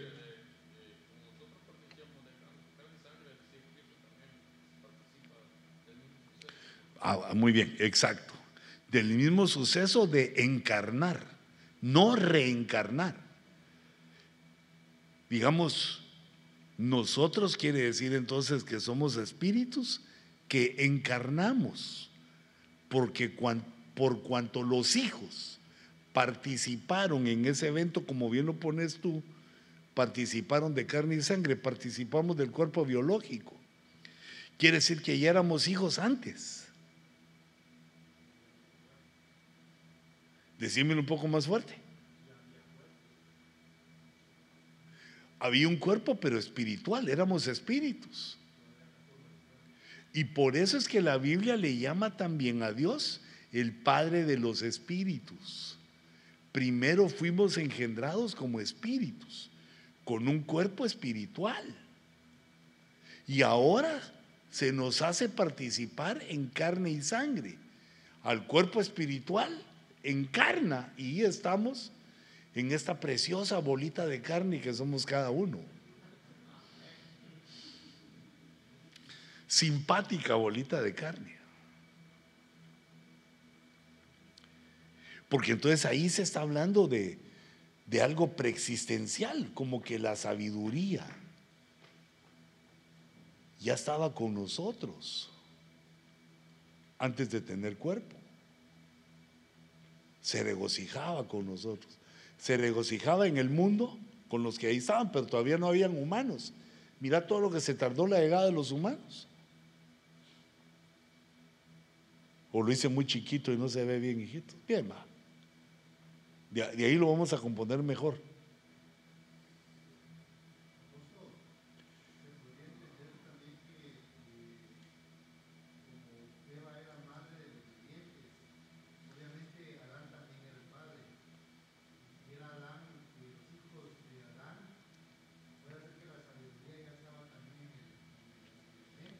Correcto. Seguro. Ya estaba en el Edén. Y desde antes, desde la creación del varón y hembra, también eso ya, ya la sabe. Porque dicen los hijos de los hombres.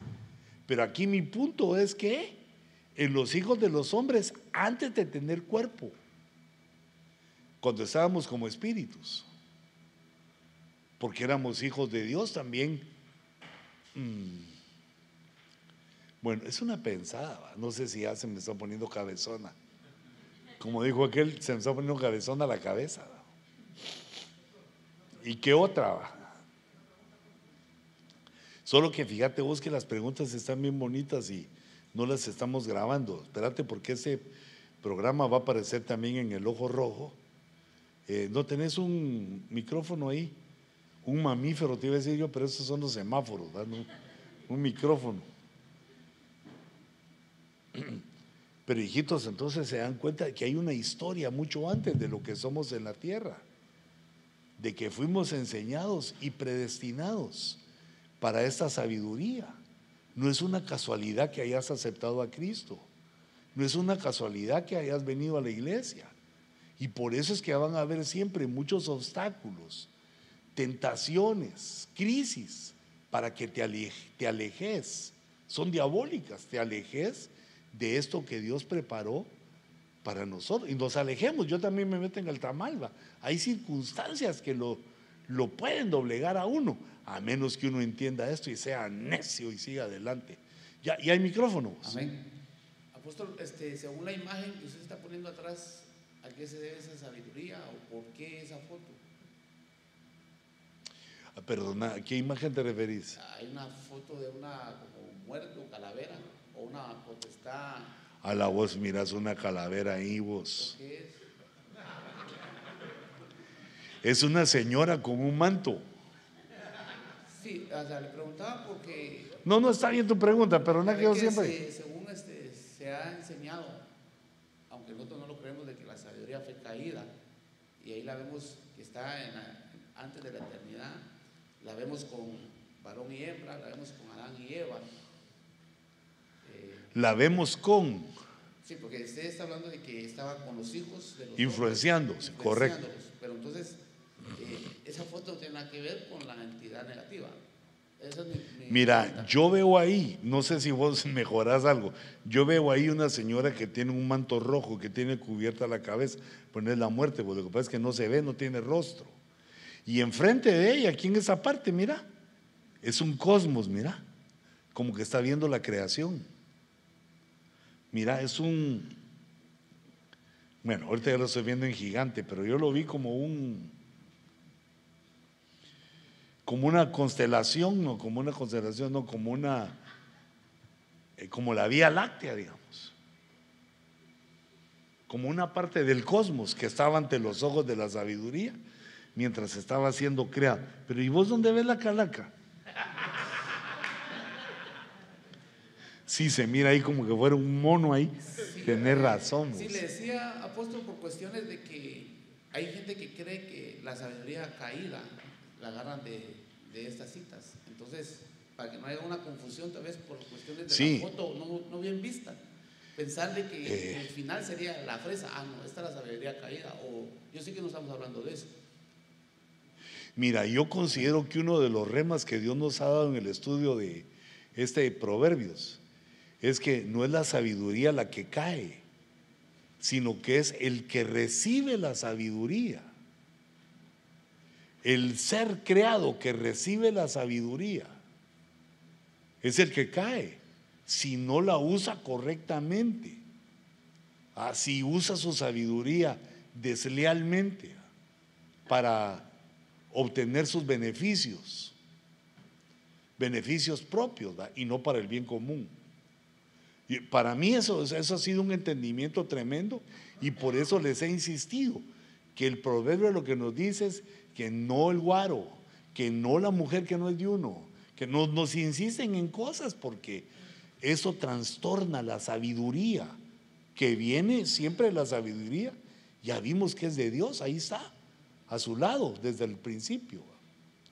Pero entonces ahora entendamos esto no es la sabiduría la que cae, sino la criatura que al obtener sabiduría tropieza, como le pasó a Salomón, que con todo y su sabiduría se postró ante los ídolos de sus mujeres. Pero ¿cómo si era el hombre más sabio? Pues ya ves, las mujeres lo desviaron. Siempre las mujeres. Apóstol, el Señor le bendiga, ah, entonces podríamos decir que una persona recibe la sabiduría. Entonces, esa persona puede manipular la sabiduría a conveniencia de lo que él desee. Puede, por su voluntad. Puede hacer mal uso de la sabiduría. Digamos como los sucesos que les digo, digamos, por ejemplo, dos ejemplos, Salomón y Satanás, bueno, Luzbel, Luzbel y Satanás. La sabiduría viene sobre nosotros, pero si nosotros actuamos mal, la sabiduría se desvía. Otra pregunta. Muy buenos los puntos, los voy a quitar esa calaca ahí que puse hoy. Ah, apóstol, eh, quiere decir que, poniéndolo a otro punto de vista, no es la sabiduría la que cae, sino que el hombre hace que se desvíe.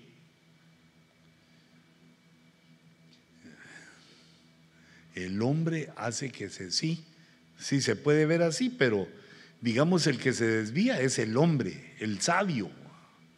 La sabiduría sigue su, su camino correcto. Sí, lo que, lo que quiero decir es que si el hombre utiliza mal la sabiduría, es como que eh, el hombre es el que se va o deja la sabiduría aparte, utilizándola en... Mira, yo entiendo por cómo hay sabiduría diabólica, y que si uno usa mal la sabiduría, entonces uno le pone el nombre, le pone, le cambia el nombre a la sabiduría, digamos, puede ser la sabiduría de un asesino que utiliza su conocimiento, su sabiduría, para no dejar huellas, para hacer sus maldades. Entonces, eh, ¿tiene sabiduría? Sí, cuesta agarrarlo, pero es una sabiduría asesina, digamos. Se le cambia el nombre a la sabiduría, pero la sabiduría era buena, era correcta. ¿Cómo la usa la criatura? Yo creo que eso fue lo que trataste de decir. Otro, como dijo la señorita Laura, next. Ahorita te voy a traer micrófonos. Yo, Ayer- estoy, yo- yo estoy aquí, yo soy el que te quería preguntar, pero como se me enreda la mente. no, pero es que te iba a, a comentar a- con respecto a lo que decía el hermano William, que muchas veces uno cree que la sabiduría podría extraviarse, pero la realidad es que tal vez no hemos evolucionado a esa sabiduría de lo alto que nos lleva el conocimiento del Señor, porque nosotros nacemos con una sabiduría, como decís, animal, que se transforma con esa sabiduría terrenal por el conocimiento que recibimos. Pero al conocimiento del Señor nosotros somos llenados de esa sabiduría que no podemos, eh, para mí no tendríamos por qué involucionar, sino tal vez evolucionar a esa perfección que el Señor nos pide. Pero no sé si estoy en lo claro, en lo, Sí, sí, eso es lo que, digamos, un lindo resumen. Lo que se trata la sabiduría no solo es de conocimiento, sino del alma. Si el alma sigue, digamos, sin evolucionar, se se- también se transforma la, la sabiduría, porque no sabemos actuar como conviene. Lo vamos a hacer, ¿cómo sería eso? Cuando uno actúa a su conveniencia. Utilizar la sabiduría a tu conveniencia, no como debe ser con justicia, no como debe ser con entendimiento, sino a conveniencia. Como te decía, digamos el ejemplo de Salomón, que él sabía que no debía adorar ídolos. Pero como la mujer, no, no, no la mujer, las mujeres egipcias y pecaminosas con que se había casado, le fueron haciendo piojito y lo convencieron. Te das cuenta que su alma, a pesar de que era sabio, su alma tenía una, una situación ahí en ese, en ese punto de la idolatría. Espérate, espérate, espérate. Re- regresarle el micrófono por favor, porque es la primera dama de mi vida, la única. Eh, podría ser también que, que de una u otra manera había un receptor de sus ancestros. como Perdona, repetime eso. Que había un receptor de sus ancestros, porque una de las debilidades de David fue, fueron eh, el adulterio, fue engendrado en adulterio. O sea que venía una, una secuencia ancestral que surgió a pesar de que había sido le dado un, un poder sobrenatural que era la sabiduría. Sí, tenés razón. Ahí ya interviene los ancestros y debilidades de él, ¿verdad? Porque aunque sus esposas eran inconversas, él debe, debe haberles dicho no y no y metir esa cochinada ya, pues. Y punto. Pero, siguiente. Ah, Apóstol, eh, aquí en, eh, en Proverbios 8:31 dice que la, sabiduría tenía deleite con los hijos de los hombres, con los hijos de Adán. Pero en Génesis 6, 6:2 aparecen las hijas de Adán y ellas son seducidas, pero ya por, por los Ben Elohim. Esos Ben Elohim, ah, si ellas ya son seducidas, las hijas de Adán, son seducidas, ellas re- rechazaron la sabiduría. Sí, sí, seguramente. Mira, yo he leído ahí que en esa palabra no es que la sedujeron ni que la secuestraron, las enamoraron. El enamoramiento puede ser una de las cosas, fíjate, puede ser, no que uno no se enamore, pero depende de quién se enamora. Puede ser que un hombre sabio se tuerza, depende con quién se casa, o una mujer sabia que desvíe su sabiduría porque se casa con uno ah, que fue un error, digamos. Lo, pero ya se cometió y entonces ahora viene la influencia negativa contra la sabiduría. Aunque también hay quien, quienes se casan mal y se sostienen. Pero ¿a eso te referías, hijito, o yo me fui por otro lado? No exactamente. Repetí. Ya la pregunta era de que si ya por, por el hecho de que ellas, ellas sabían que los Ben Elohim pues, eran seres ah, celestes, ellas no podían casarse, entonces ya no hacen uso o ya no hacen razón, uso de la sabiduría. Eh, sí, porque fíjate que sí podían, pero no debían, porque era otra raza. Sí podían porque lo hicieron, pero no debían. Ahí les falló la sabiduría. Y a consecuencia de ese error vino el diluvio. Ellas rechazan la sabiduría. Sí. Sí, en ese momento ellos rechazan la, la sabiduría. Ricardo quiere decir algo. Ahí está Ricardo.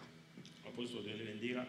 Este, ah, eh, ah, la pregunta es, hoy me queda claro, ¿verdad? Que la sabiduría no es la que cae. Entonces, por años atrás se nos había venido enseñando y también en sobremesas que usted nos aclaraba que también la sabiduría se le llamaba la reina del cielo. Entonces, si la sabiduría no cae, ¿quién es la reina del cielo? No. Bueno, no, mira pues. Es que ahí me la pones cardíaca otra vez, va. Mira, la sabiduría, ya vimos que esa no cae, sino que la sabiduría está para todas las criaturas.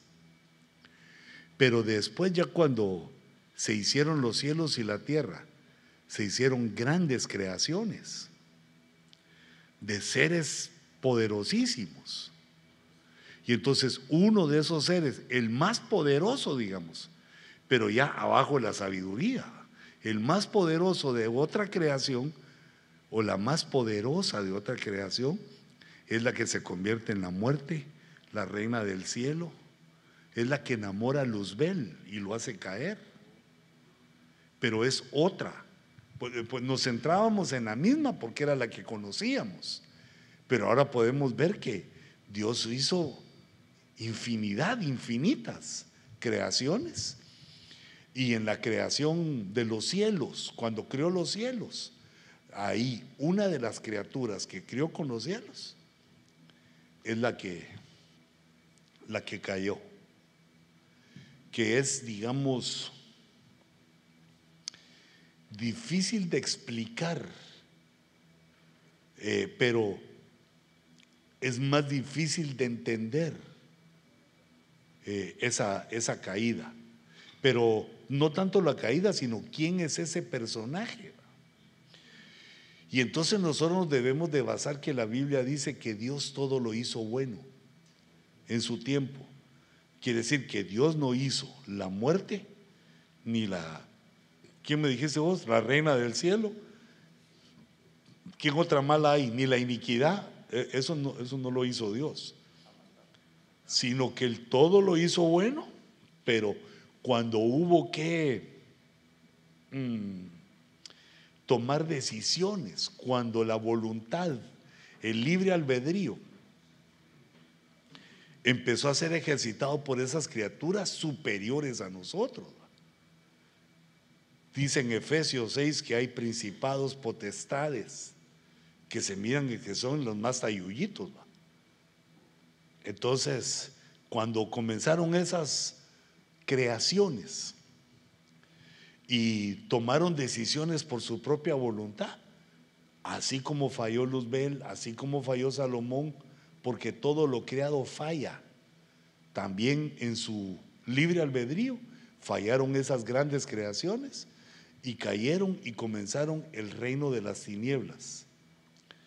Pero no lo crearon ellos, sino o ellas, sino que empezaron a contratar de los buenos para llevárselos al reino de las tinieblas.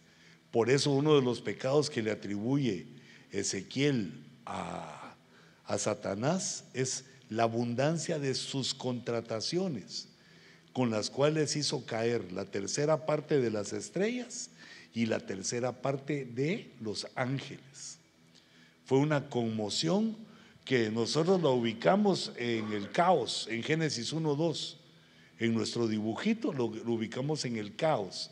ese momento que comenzó el reino de las tinieblas, pero ahí no se terminó, sino que ahí comenzaron como reino del mal, reino de las tinieblas, y comenzaron a, a ¿cómo era la palabra que le dijimos a Luzbel? A contratar, a contratar, incluyendo ahora, digamos, se ve que gente es contratada, porque digamos hay gente a la que le ofrecen y le dice, hermano, vengas aquí con nosotros, aquí. Conmigo le va a ir bien porque aquí le voy a dar privilegio. Aquí usted viene de diácono, de, de, anciano, lo que quiera, ¿qué, qué puesto quiere? Pastor junior, copastor. los contratan. Hijita, tú no te dejes contratar.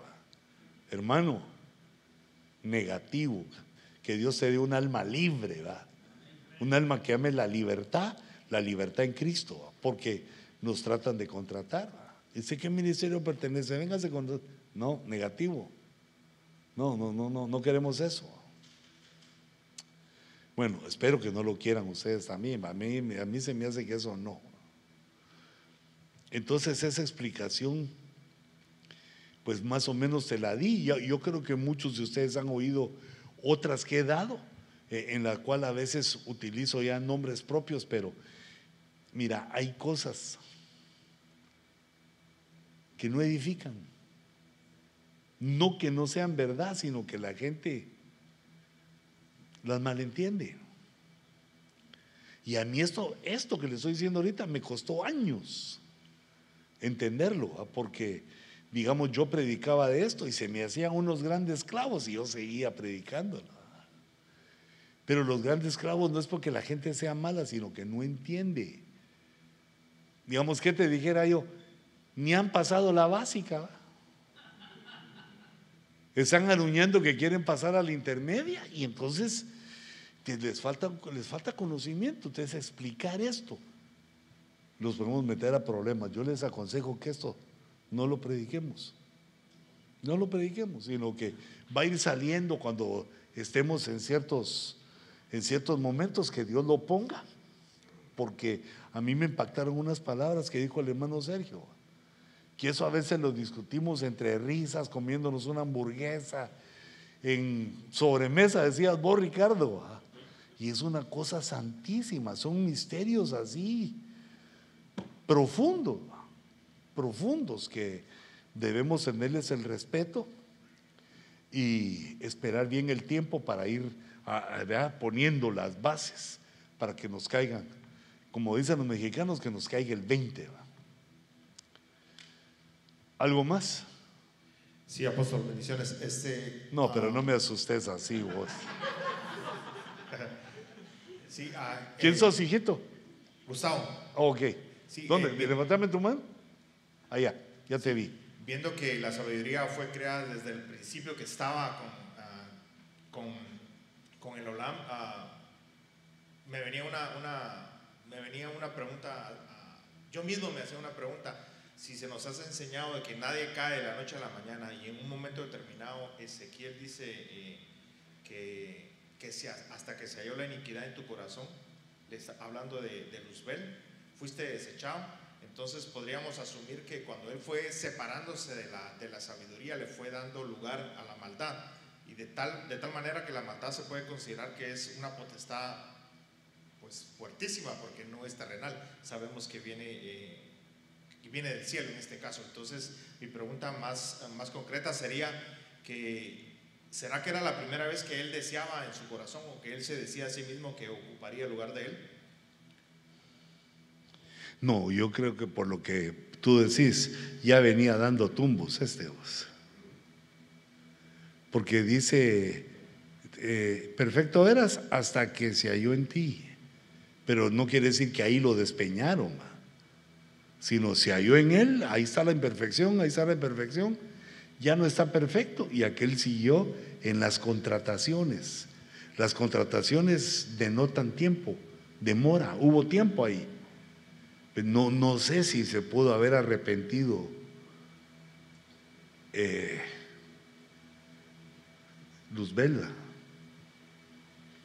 Pero creo que alguien perfecto, no, no sé si le cabe el arrepentimiento. Falló el modelo luzbeliano. Fíjate, y aquí viene una cosa importante de, lo que tú decías, que estaba la sabiduría en él, era correcta la sabiduría. Pero cuando empezó a hacer esas cosas, se volvió en maldad. Como que la maldad puede ser la sabiduría ya desviada. La sabiduría, agreguémosle esa palabra, contaminada. Porque todavía hasta las abuelitas dicen que eh, sabe más el diablo por viejo que por diablo.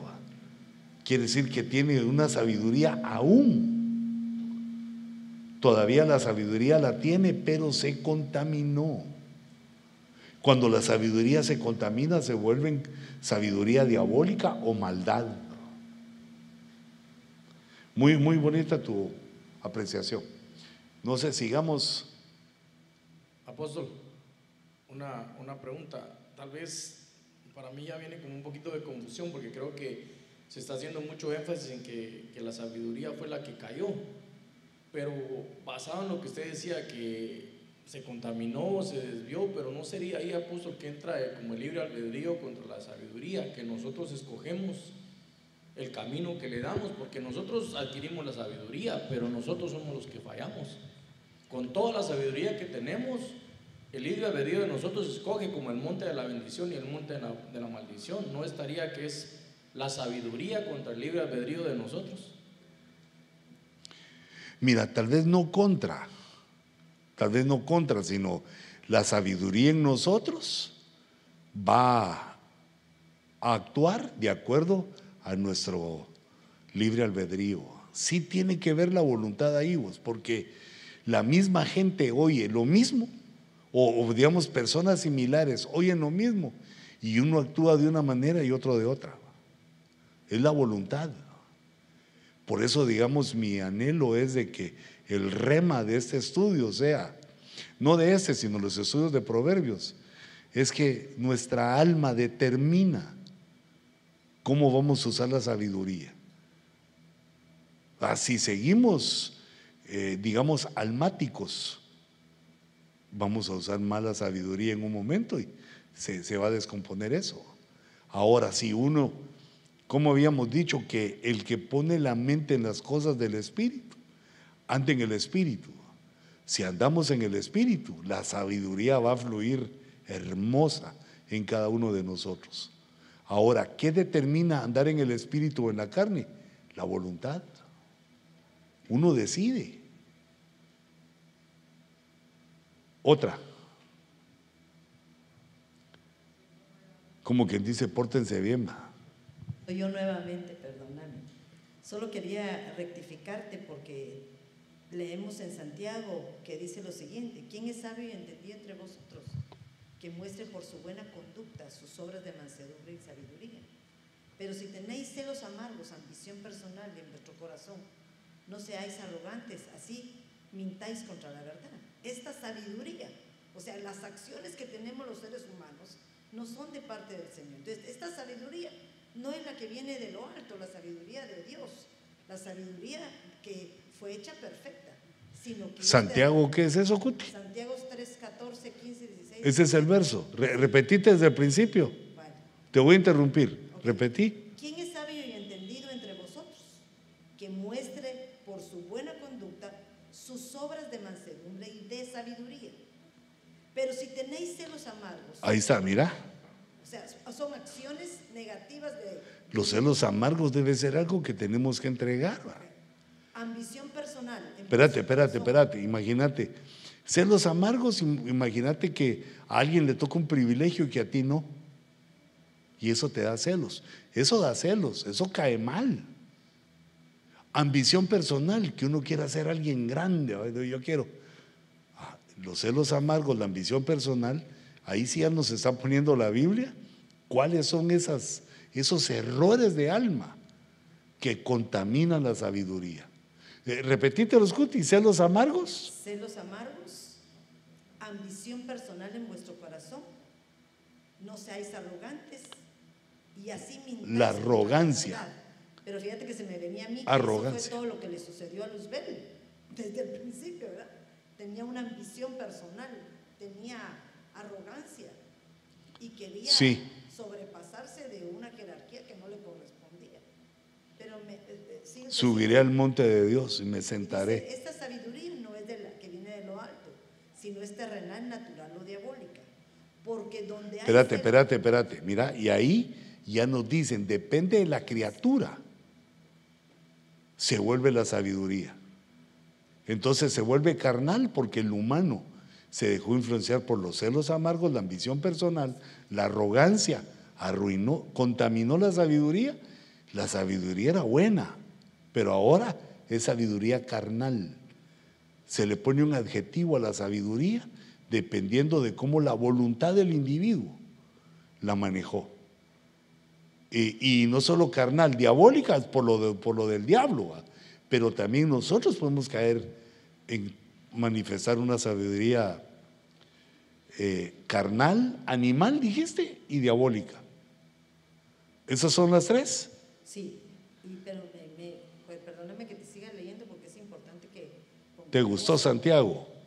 Vaya que es apóstol, si no me pondría celoso. Mira esto, pues, porque dice, porque donde hay celos y ambición personal, ahí hay confusión y toda cosa mala. O sea que esas actuaciones nos llevan a que erremos en lo que el Señor quiere en cada uno de nosotros. Correcto. Porque en el 17 inmediatamente nos habla de cuáles son las características de esa sabiduría de lo alto. Y dice, pero la sabiduría de lo alto es primeramente pura, pacífica, amable, condescendiente, llena de misericordia, de buenos frutos, sin vacilación, sin hipocresía. Y la semilla cuyo fruto es la justicia, es la justicia, se siembra en paz por aquellos que hacen la paz. Lindo. Ese es la, eh, el verso que nos explica que no es la sabiduría la caída, sino que es la criatura que la recibe. Otro. Bonito, Coti. Es que, ¿sabes que me recordaba también? Creo que es Proverbios en donde nos habla, ¿verdad? Que la mujer sabia edifica su casa. Fíjate, la mujer sabia. En algunas versiones dice, la sabiduría edifica su casa. Pero la necia, o sea que la sabiduría tiene un negativo como un positivo, lo bueno y lo malo. O sea, nosotros estamos viviendo en un mundo de negativo y positivo. Entonces, por ejemplo, la mujer sabia edifica su casa, está hablando también de la iglesia. O sea, aquel que es, que es sabia va a edificar una casa. Pero la necia, que es lo, lo contrario, o sea, el que hace la necedad es querer hacer su voluntad, es querer tener un- una forma de pensar como él quiere y no como está escrito a través de la palabra. O sea que ahí es donde podemos ver la diferencia de que la sabiduría que estamos hablando aquí es una sabiduría de parte de Dios que necesita un jefe para que ella pueda cumplir esos proyectos designados por ella y que se puedan ejecutar. Amén. Next. Ya no hay apóstol. Es todo. Ya. Mm. Si ustedes se dan cuenta entonces, los, la antisabiduría son muchas. Y aparece la mujer extraña, las que mencionaba la hermana Cuti, la mujer adúltera, la mujer extraña, la mujer desconocida. Ya yo logro entender ahí que no son oposiciones propiamente, sino que son criaturas que recibieron la sabiduría y la desviaron. Porque una, digamos, una mujer ramera, eh, perdón, me estoy refiriendo a la mujer adúltera, mejor adúltera, ¿verdad? La mujer adúltera no fue siempre adúltera, sino que hubo un momento en que cayó en el adulterio. Y ya, digamos, esa potestad que cayó en el adulterio, ya se quedó así, ya se le torció la sabiduría. Es más difícil arreglar cuando se desvía una persona que cuando viene de pecador. Cuando viene pecador, Dios hace la obra. Pero si ya uno, cuando ya ha aceptado, ha recibido, se desvía, ¿de, de dónde nos agarramos para componernos? Ah, entonces yo considero que esas muchas antisabidurías la locura, le dicen algunos, la mujer loca, varias que hemos estado viendo en esos primeros ocho capítulos, son seres, potestades, principados, creaciones altísimas que han sido influenciadas por la sabiduría y la desviaron por su libre albedrío, por sus celos amargos, por su arrogancia o por eh, el deseo propio, ¿cómo era ese? La ambición personal. Hijitos, entonces, si uno tiene ambiciones personales, ya no somos de Dios, Porque si somos de Dios, Dios tiene su plan para nosotros. Ahora, si nosotros queremos poner nuestro propio plan, va a ser de ser presidente, de, que no haya nadie encima de ti o de mí. No son planes personales, sino que hemos venido a ponernos a la disposición de Dios para que Él haga su plan con nosotros. Si no surgen esas cosas que provocan eso feo, 9.55. Yo creo que hasta ahí lo dejamos por hoy. ¿O quieren otro poquito? Aquí hay como dos ojos rojos. ¿va? Bueno, sigamos entonces, hermano. ¿Quién le toca? Hijo de la voz. Pero que el hermano Luis se tarda para hacer. Buenas noches, hermanos.